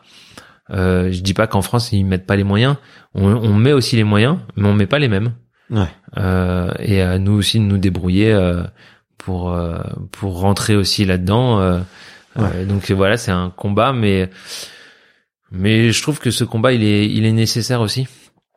Euh, tout simplement parce que euh, après on sait d'où on vient, de, la victoire elle est encore plus belle quand, quand on a galéré aussi. Euh, quand tout est facile et qu'on a réussi, bah la victoire elle est belle, mais elle est pas aussi belle que quand on a vraiment galéré. euh, donc voilà, c'est c'est un peu un peu tout ça. Non, mais, mais, enfin, ça, ça me fait sourire parce que c'est, on, on, on, on se rend pas compte à quel point les émotions, peut-être parfois dans le sport ou même dans le sport de haut niveau, euh, peuvent être fortes. Mais c'est, ouais, parce que justement, t'as, t'as souffert avant, t'as galéré avant, tu t'es entraîné, t'as eu Mhm. un parcours du combattant et, euh, moi, je, moi, je me posais la question comment est-ce que vous vous êtes euh, rencontré du coup avec euh, Lucas parce que vous avez quand même été euh, vice-champion du monde, quoi, et c'est c'est quand même pas rien. C'est c'est. Euh, euh, on était champion d'Europe ensemble. Champion on n'a pas fait les championnats du monde. On n'a pas eu de Ah, c'est- titre du monde. Non. Non, j'ai j'ai fait une médaille de bronze, mais c'était avec un Thaïlandais. Ok. Euh, c'était pas une paire euh, français. Et avec Lucas, on s'est rencontrés bah, lors de ce premier stage en équipe de France. Lui il était déjà en équipe de France. Ok. Euh, moi, je l'étais pas. Et puis on s'est rencontrés là. Et c'est euh, une opportunité parce que so- son handicap et le mien euh, pouvaient être compatibles pour euh, pour pour une discipline de double. Ok. Donc Ouais. Voilà, c'est pour euh, se dire, bah lui est le numéro un français dans sa catégorie, moi pareil, euh, faisons cette paire et, et voyons si euh, on peut faire des résultats et, et c'était le cas. Donc, euh, donc voilà, après euh, par la suite on verra si euh, s'il y a encore d'autres opportunités dans, dans ce domaine-là. Rien n'est fermé encore aujourd'hui, mais Ok, ça marche. Euh, pour la fin, j'ai j'ai trois petites questions que je pose euh, que je pose à tous les invités. Euh, alors bon là, t'en as déjà, t'en as déjà cité, euh, t'es déjà un plus ou moins répondu dans dans, dans l'interview, mais, mais c'est pas grave. Mais c'est si tu pouvais te, tu vois, euh, être une petite voix et te dire un truc à toi-même, euh, au Mathieu. euh, peut-être euh, justement qui, qui, qui se réveille après euh, son opération et si tu pouvais te dire un truc à ce moment-là, qu'est-ce que qu'est-ce que tu pourrais te dire? Qu'est-ce que tu te dirais? Qu'est-ce qu'il aurait besoin de savoir en fait, le Mathieu à ce moment-là? Bah, ce que je pense qu'il serait important, c'est euh, juste par l'exemple, parce que en fait, ce serait euh, moi ce que je mettrais à Mathieu, à Mathieu à l'époque, c'est euh, c'est des images, des images de, de je pense de sportifs, parce que j'étais sportif, euh, de d'images de sportifs qui euh, qui réussissent et euh, qui puissent l'inspirer en fait, de trouver plein plein de gens, des plein d'images de personnes qui peut qui pourraient l'inspirer, de montrer les choses en fait, De montrer qu'en fait c'est possible, mais même pas besoin de mots, Euh, des histoires de, de personnes ou euh, des photos ou cette émotion euh, aux Jeux paralympiques quand tu parles de Rising the Phoenix. Pour moi c'est ça quand tu dis que les gens pleurent euh, Mm. après ça, c'est les émotions. euh, par quoi ils sont passés et, et euh, ils ont ils sont ils ont rené de leurs cendres c'est Mm. exactement ça donc euh, de montrer les émotions de ces gens-là ça me pousserait aujourd'hui euh, j'aurais gagné du temps j'aurais pas eu les mêmes histoires parce que j'aurais pas fait la même histoire non plus. J'ai commencé à 30 ans et à 30 ans j'ai une certaine maturité en quelque sorte pour accomplir des choses. J'aurais une autre histoire mais je l'aurais j'aurais commencé en tout cas plus tôt et euh, et du coup bah pour mon corps ça aurait été un peu mieux parce que là Mm. quand même à 37 ans faire du sport de haut niveau bah j'abîme bien mon corps Mm. je suis encore compétitif euh, on pense tout le temps euh, euh, que 37 ans on pose cette question mais c'est pas trop vieux et ainsi de suite euh, Là aussi, je vais passer mon deuxième coup de gueule là, mais mais voilà et au final pour moi il y a il n'y a pas d'âge, il n'y a pas d'âge. Et même euh, la chose qu'il faut aussi dire euh, et que je donne comme information, c'est que euh, le, la moyenne d'âge des personnes qui sont médaillées au jeu, donc mais c'est la moyenne d'âge mais des médaillés seulement, donc vraiment la crème, les trois meilleurs, c'est 39 ans. Et pourquoi cet âge est aussi élevé? Déjà d'une, il y a des gens qui sont encore à 50 ans en fauteuil qui font encore les jeux et qui sont médaillés, Mm. Euh, tout simplement parce que Attends, juste pour donner un peu de Ouais. contexte, c'est sur euh, les Jeux paralympiques ou sur les Jeux paralympiques euh, Sur les Jeux paralympiques, la moyenne d'âge des, des, des médaillés, c'est 39 ans. Donc moi, à 37, à 37 je me dis, je, je suis bien, je suis dans la, je, ouais. je suis encore dans la moyenne. je suis même en dessous. dans la fourchette, ouais. Et en fait, tout ça pour dire, c'est que, euh, en fait, Ça veut on- dire qu'il y a des mecs qui ont, cin- enfin, il y en a qui ont des- 50 des- ans, il y a des jeunes femmes qui ont aussi. 50 ans qui gagnent, ouais. qui- qui gagnent, tout à Ouais. fait. Et donc, a- là, là c'est pas la même chose. La fin de carrière pour un, un sportif paralympique n'est pas la même que pour un sportif olympique. Mm. Euh, déjà, on commence pas au même âge. Mm. Euh, euh, et en fait, on, c'est un, un temps donné. Et ce qui se passe aussi, c'est que euh, 85% des, handi- des personnes en situation de handicap, ça arrive au cours de leur vie. Bien sûr. Donc il y a ceux de naissance où jeune on peut avoir ce projet de faire des, des jeux. Euh, tout à l'heure on parlait d'Arnaud, euh, lui c'est de naissance et donc du coup euh, voilà c'est il a eu il a commencé tôt les, les Jeux paralympiques. Je crois qu'il est à sa quatrième ou cinquième là, ça va faire les cinquièmes ouais. peut-être. Donc c'est euh, c'est fou. Ouais. Et je crois qu'il est même plus jeune que moi, donc tu vois comme quoi. Oui, Et- il est plus jeune que toi. Et, et, euh, et donc du coup, ce que je veux dire, c'est que ça arrive au cours de la vie. Et, euh, et moi, si je prends mon, mon, mon accident ou mon cancer à 18 ans, euh, dans 17 ans, 18 ans, aujourd'hui j'en ai 37, ça veut dire que ça fait 20 ans. C'est comme si j'avais 20 ans avec mon nouveau corps. Ouais. Donc j'ai dû me réapproprier mon corps, réapprendre des choses, peut-être plus vite ou moins facile, ça dépend. Mais on a dû donc mon nouveau corps en quelque sorte ma nouvelle vie, j'ai 20 ans. Donc 20 ans, c'est pas si vi- vieux que ça pour aller faire des jeux en quelque sorte. C'est comme ça que je c'est aussi j'essaie de transmettre là-dessus euh, et cette vision qu'on a sur euh, sur l'âge. Mais je voyais pas du tout les choses comme ça, tu vois, et le fait de recentrer, euh, tu vois, le débat par, enfin le, le débat et, et même l'image sur euh, cette nouvelle vie et euh, et, ce, et ce nouveau corps, c'est, bah, ça, ça fait beaucoup de sens en tout cas, comme euh, comme tu le Bon dis. quoi. après j'ai quand même pas 20 ans, 20 ans. Euh, Il y a les genoux qui craquent et tout ça. Je, je les ai même à 37. Hein. Ouais, ouais, bah, ça fait partie du, du jeu, mais j'imagine. oui. Mais, euh, mais ok. Bon, après, euh, plus on est âgé, plus on s'écoute aussi, et plus on, plus on peut avoir, Bah mes entraînements. avoir des, des, ouais. des techniques pour durer, quoi, tu vois. C'est ça. Mes entraînements sont plus les mêmes. J'ai, euh, j'y vais. euh, c'est plus frais. C'est genre c'est c'est moins long, euh, mais plus dans l'intensité. Mm. Euh, et puis j'écoute mon corps euh, d'autant plus, donc la récup est encore plus importante. C'est Ouais. ça. Ouais, Par rapport à un jeune où la récup, euh, j'ai besoin de moins de récup quand on, on avait moins besoin de récup quand on était jeune. Euh, on le sait tous, euh, les nuits blanches ou euh, les cuites euh, qu'on avait à 20 ans, on arrivait à les enchaîner. Euh, la journée d'après, euh, à 36 ans, bon, C'est pas on pareil. fait plus de nuit blanche, quoi. on évite, quoi. Ouais.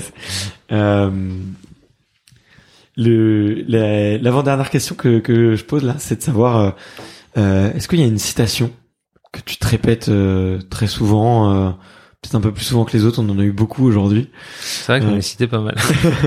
mais euh, mais est-ce qu'il y en a une euh, Peut-être est-ce qu'il y en a une qui, qui t'inspire plus et euh, et que les autres?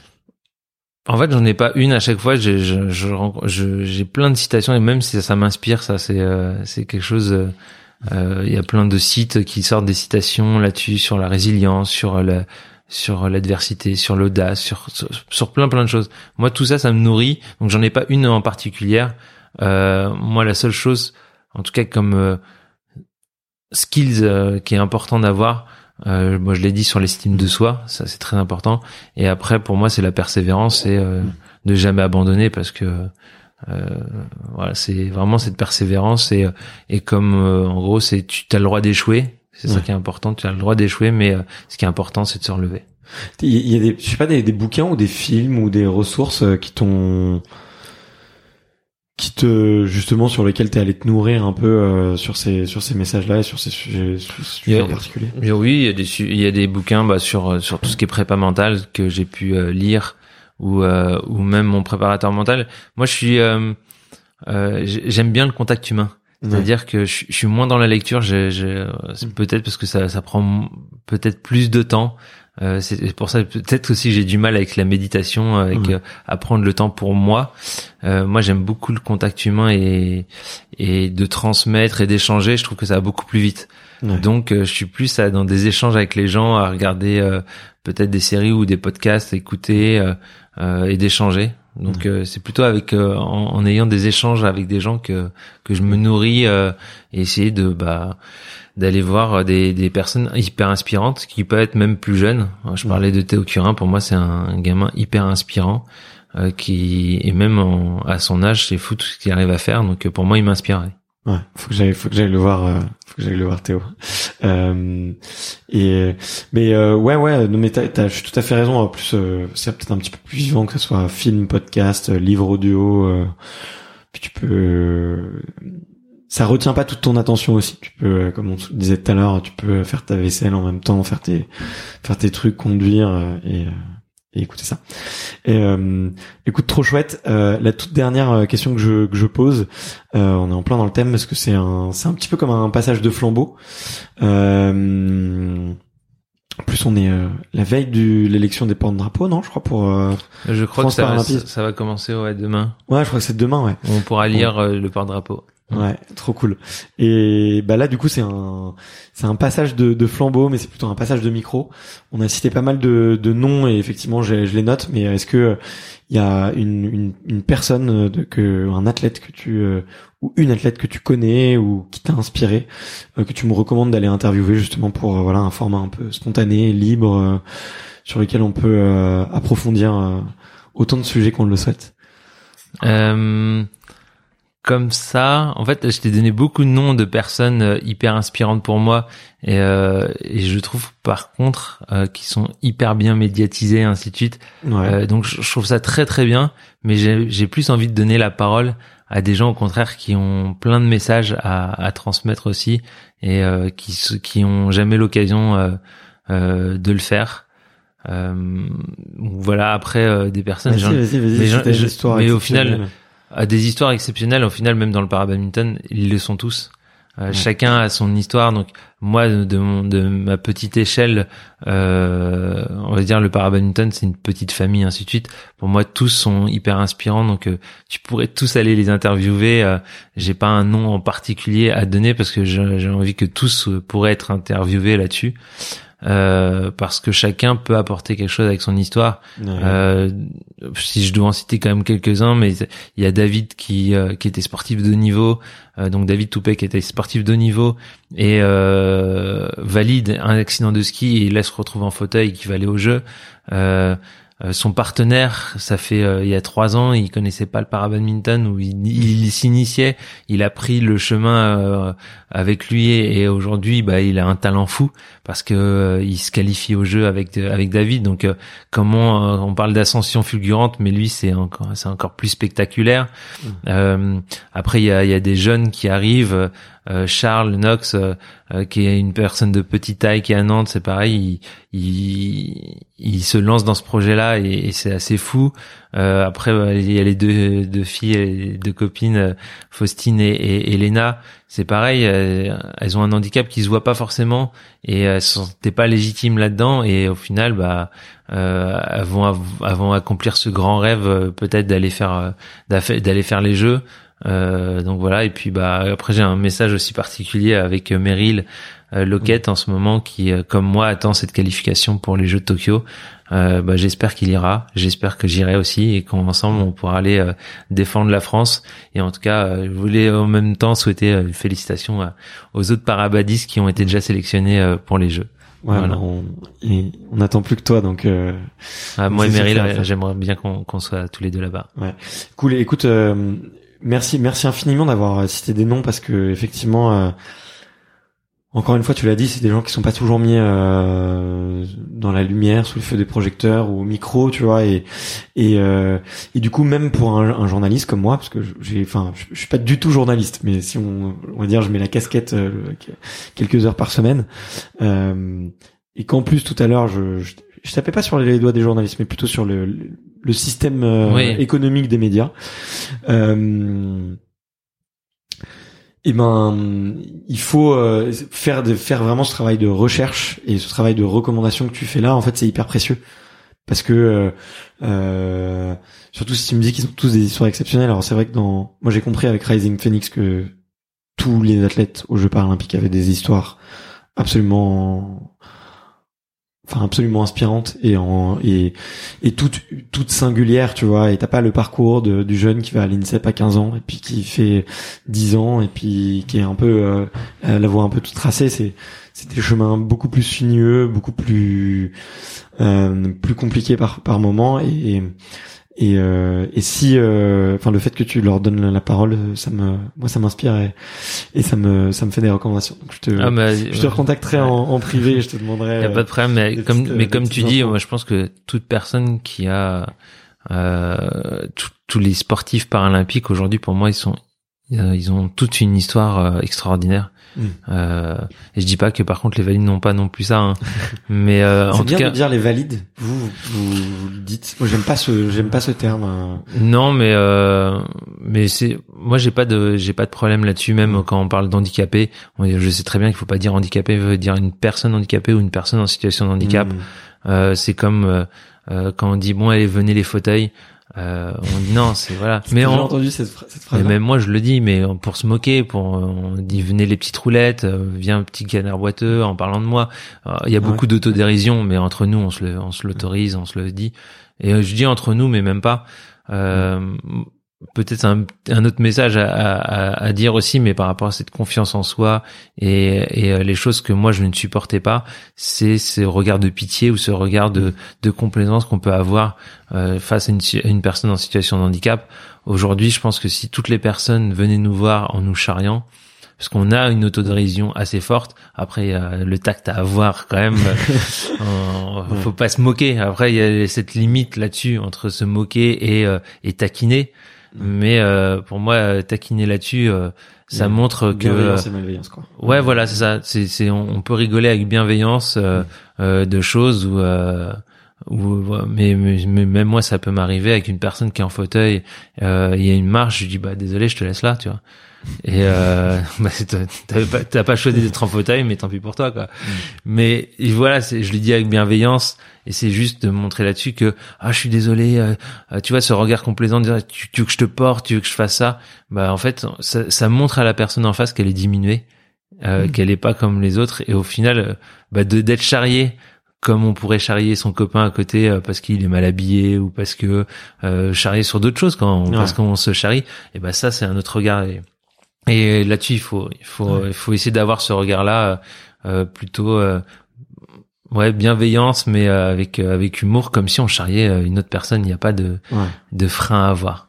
Ouais, puis au-delà de là, on, on, on peut quand même euh, proposer de l'aide euh, de manière naturelle, sans euh, sans faire sentir que qu'il y a une différence avec la personne, quoi. Hmm. Voilà, est-ce que je voulais que je vous aide Point barre. euh, c'est ça pas, euh, tu vois. Et, c'était Michael Germias que j'avais entendu aussi là-dessus. Alors moi je le vis pas parce que je suis pas en fauteuil, Mm. mais la plupart des gens c'était euh, ils veulent les pousser.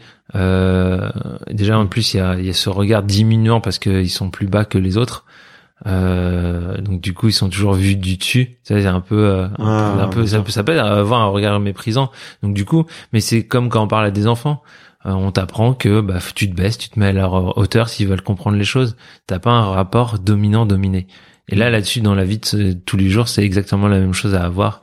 Euh, bah, d'être à, à la même hauteur euh, et d'être euh, bienveillant avec ces gens-là. Et, euh, et ce qu'il disait, c'était que la plupart des gens, euh, avant même de lui, de lui demander comment il s'appelait ou ainsi de suite, c'est qu'est-ce qui t'arrivait Comme si euh, ce qui définit cette personne-là, C'était c'était son- histoire ou pourquoi t'es dans un fauteuil ou pourquoi t'es tout ça.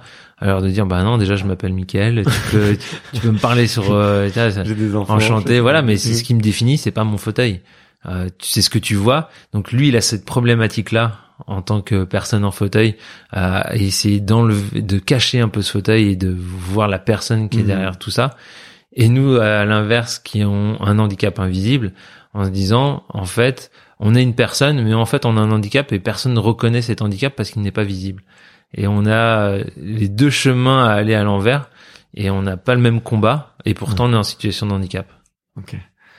Mais euh, tu fais bien de le dire. Tu vois, je suis content qu'on termine, tu vois, l'interview là-dessus. Tu vois, sur euh, non mais quelques messages aussi et et même pour les personnes euh, qui sont valides comme moi, où j'ai pas euh, d'handicap. euh, Enfin, je connais, j'ai pas dans mon entourage très proche des gens qui ont Mhm. un handicap moteur euh, et et du coup, euh, bah, c'est bien, tu vois, d'avoir, euh, tu vois, des gens qui en parlent, qui disent librement euh, ce qui les, ce qui les embête, euh, ce qu'ils aiment pas euh, qu'on leur dise, euh, parce que, euh, tu sais, des fois, tu copies euh, bêtement ce que tu peux entendre à droite à gauche, ou tu reproduis, ou, ou même tu fais des choses un peu contre-intuitives. Donc, euh, Ouais, ou ça c'est bien de faire ce travail d'éducation aussi, tu vois. Je, je pense Mais, que mais pour moi, on a, un- mais c'est- pour moi, on a un rôle à jouer aussi là-dessus.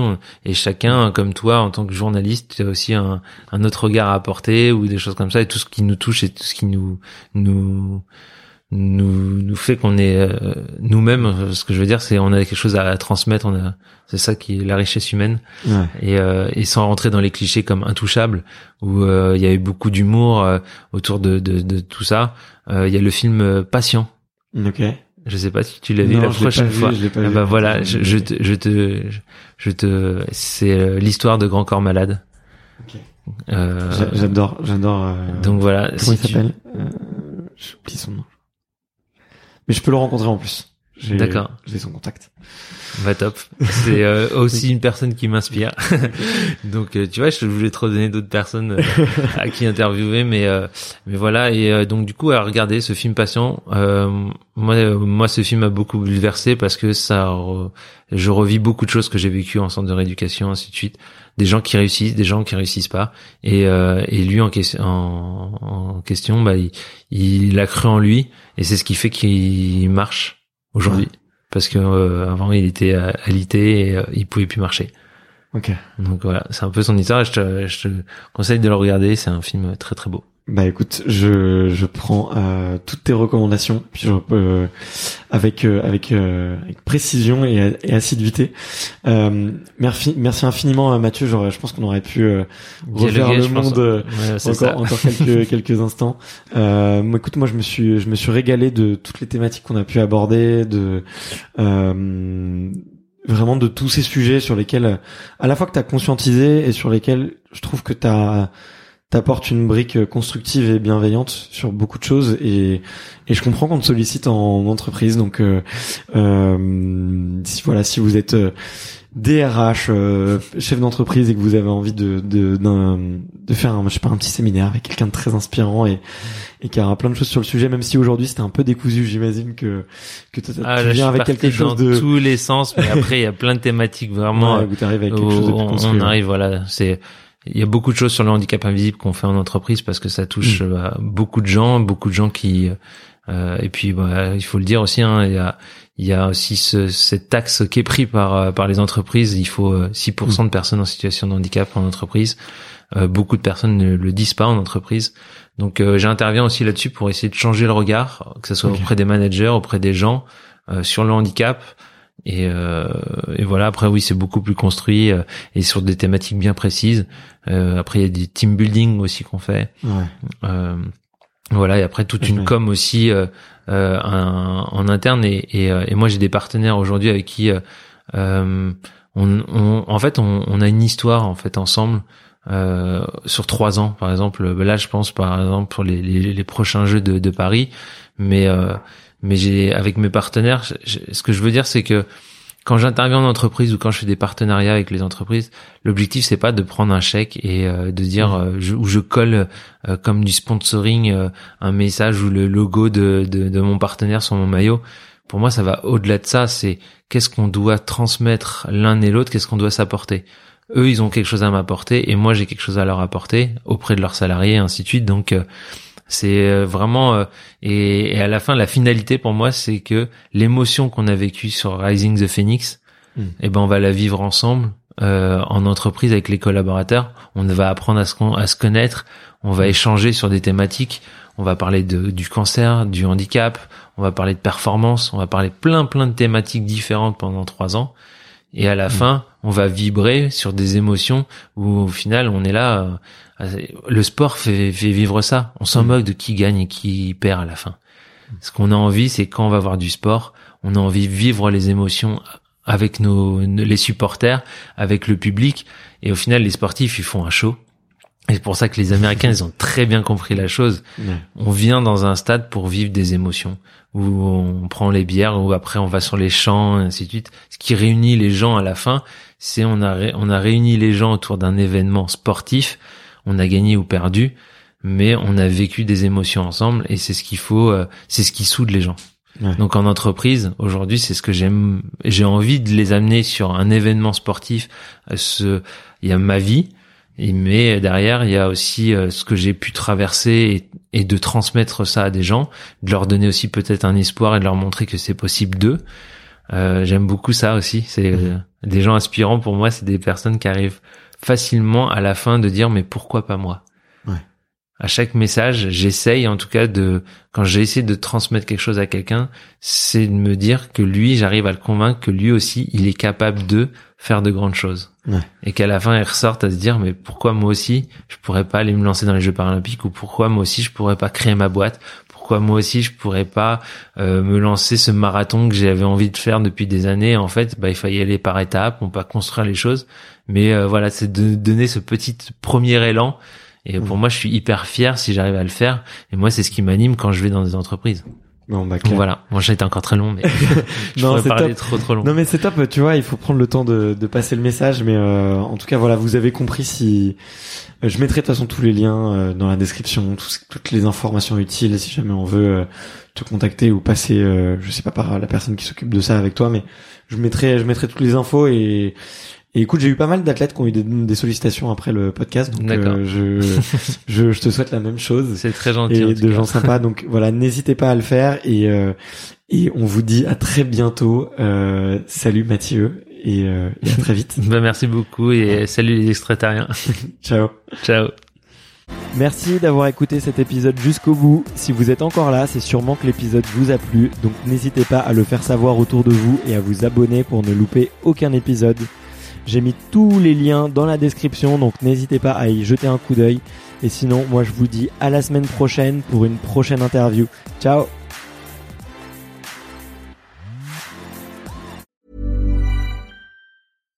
When you make decisions for your company, you look for the no-brainers. And if you have a lot of mailing to do, stamps.com is the ultimate no-brainer. It streamlines your processes to make your business more efficient, which makes you less busy. Mail checks, invoices, legal documents, and everything you need to keep your business running with stamps.com. Seamlessly connect with every major marketplace and shopping cart. Schedule package pickups and see your cheapest and fastest shipping options from different carriers with rates up to 89% off USPS and UPS rates. And with the stamps.com mobile app, you can take care of mailing and shipping wherever you are. Make the same no-brainer decision as over 1 million other businesses with stamps.com. Sign up with code program for a 4-week trial plus free postage and a free digital scale. No long-term commitments or contracts. That's stamps.com. Code program.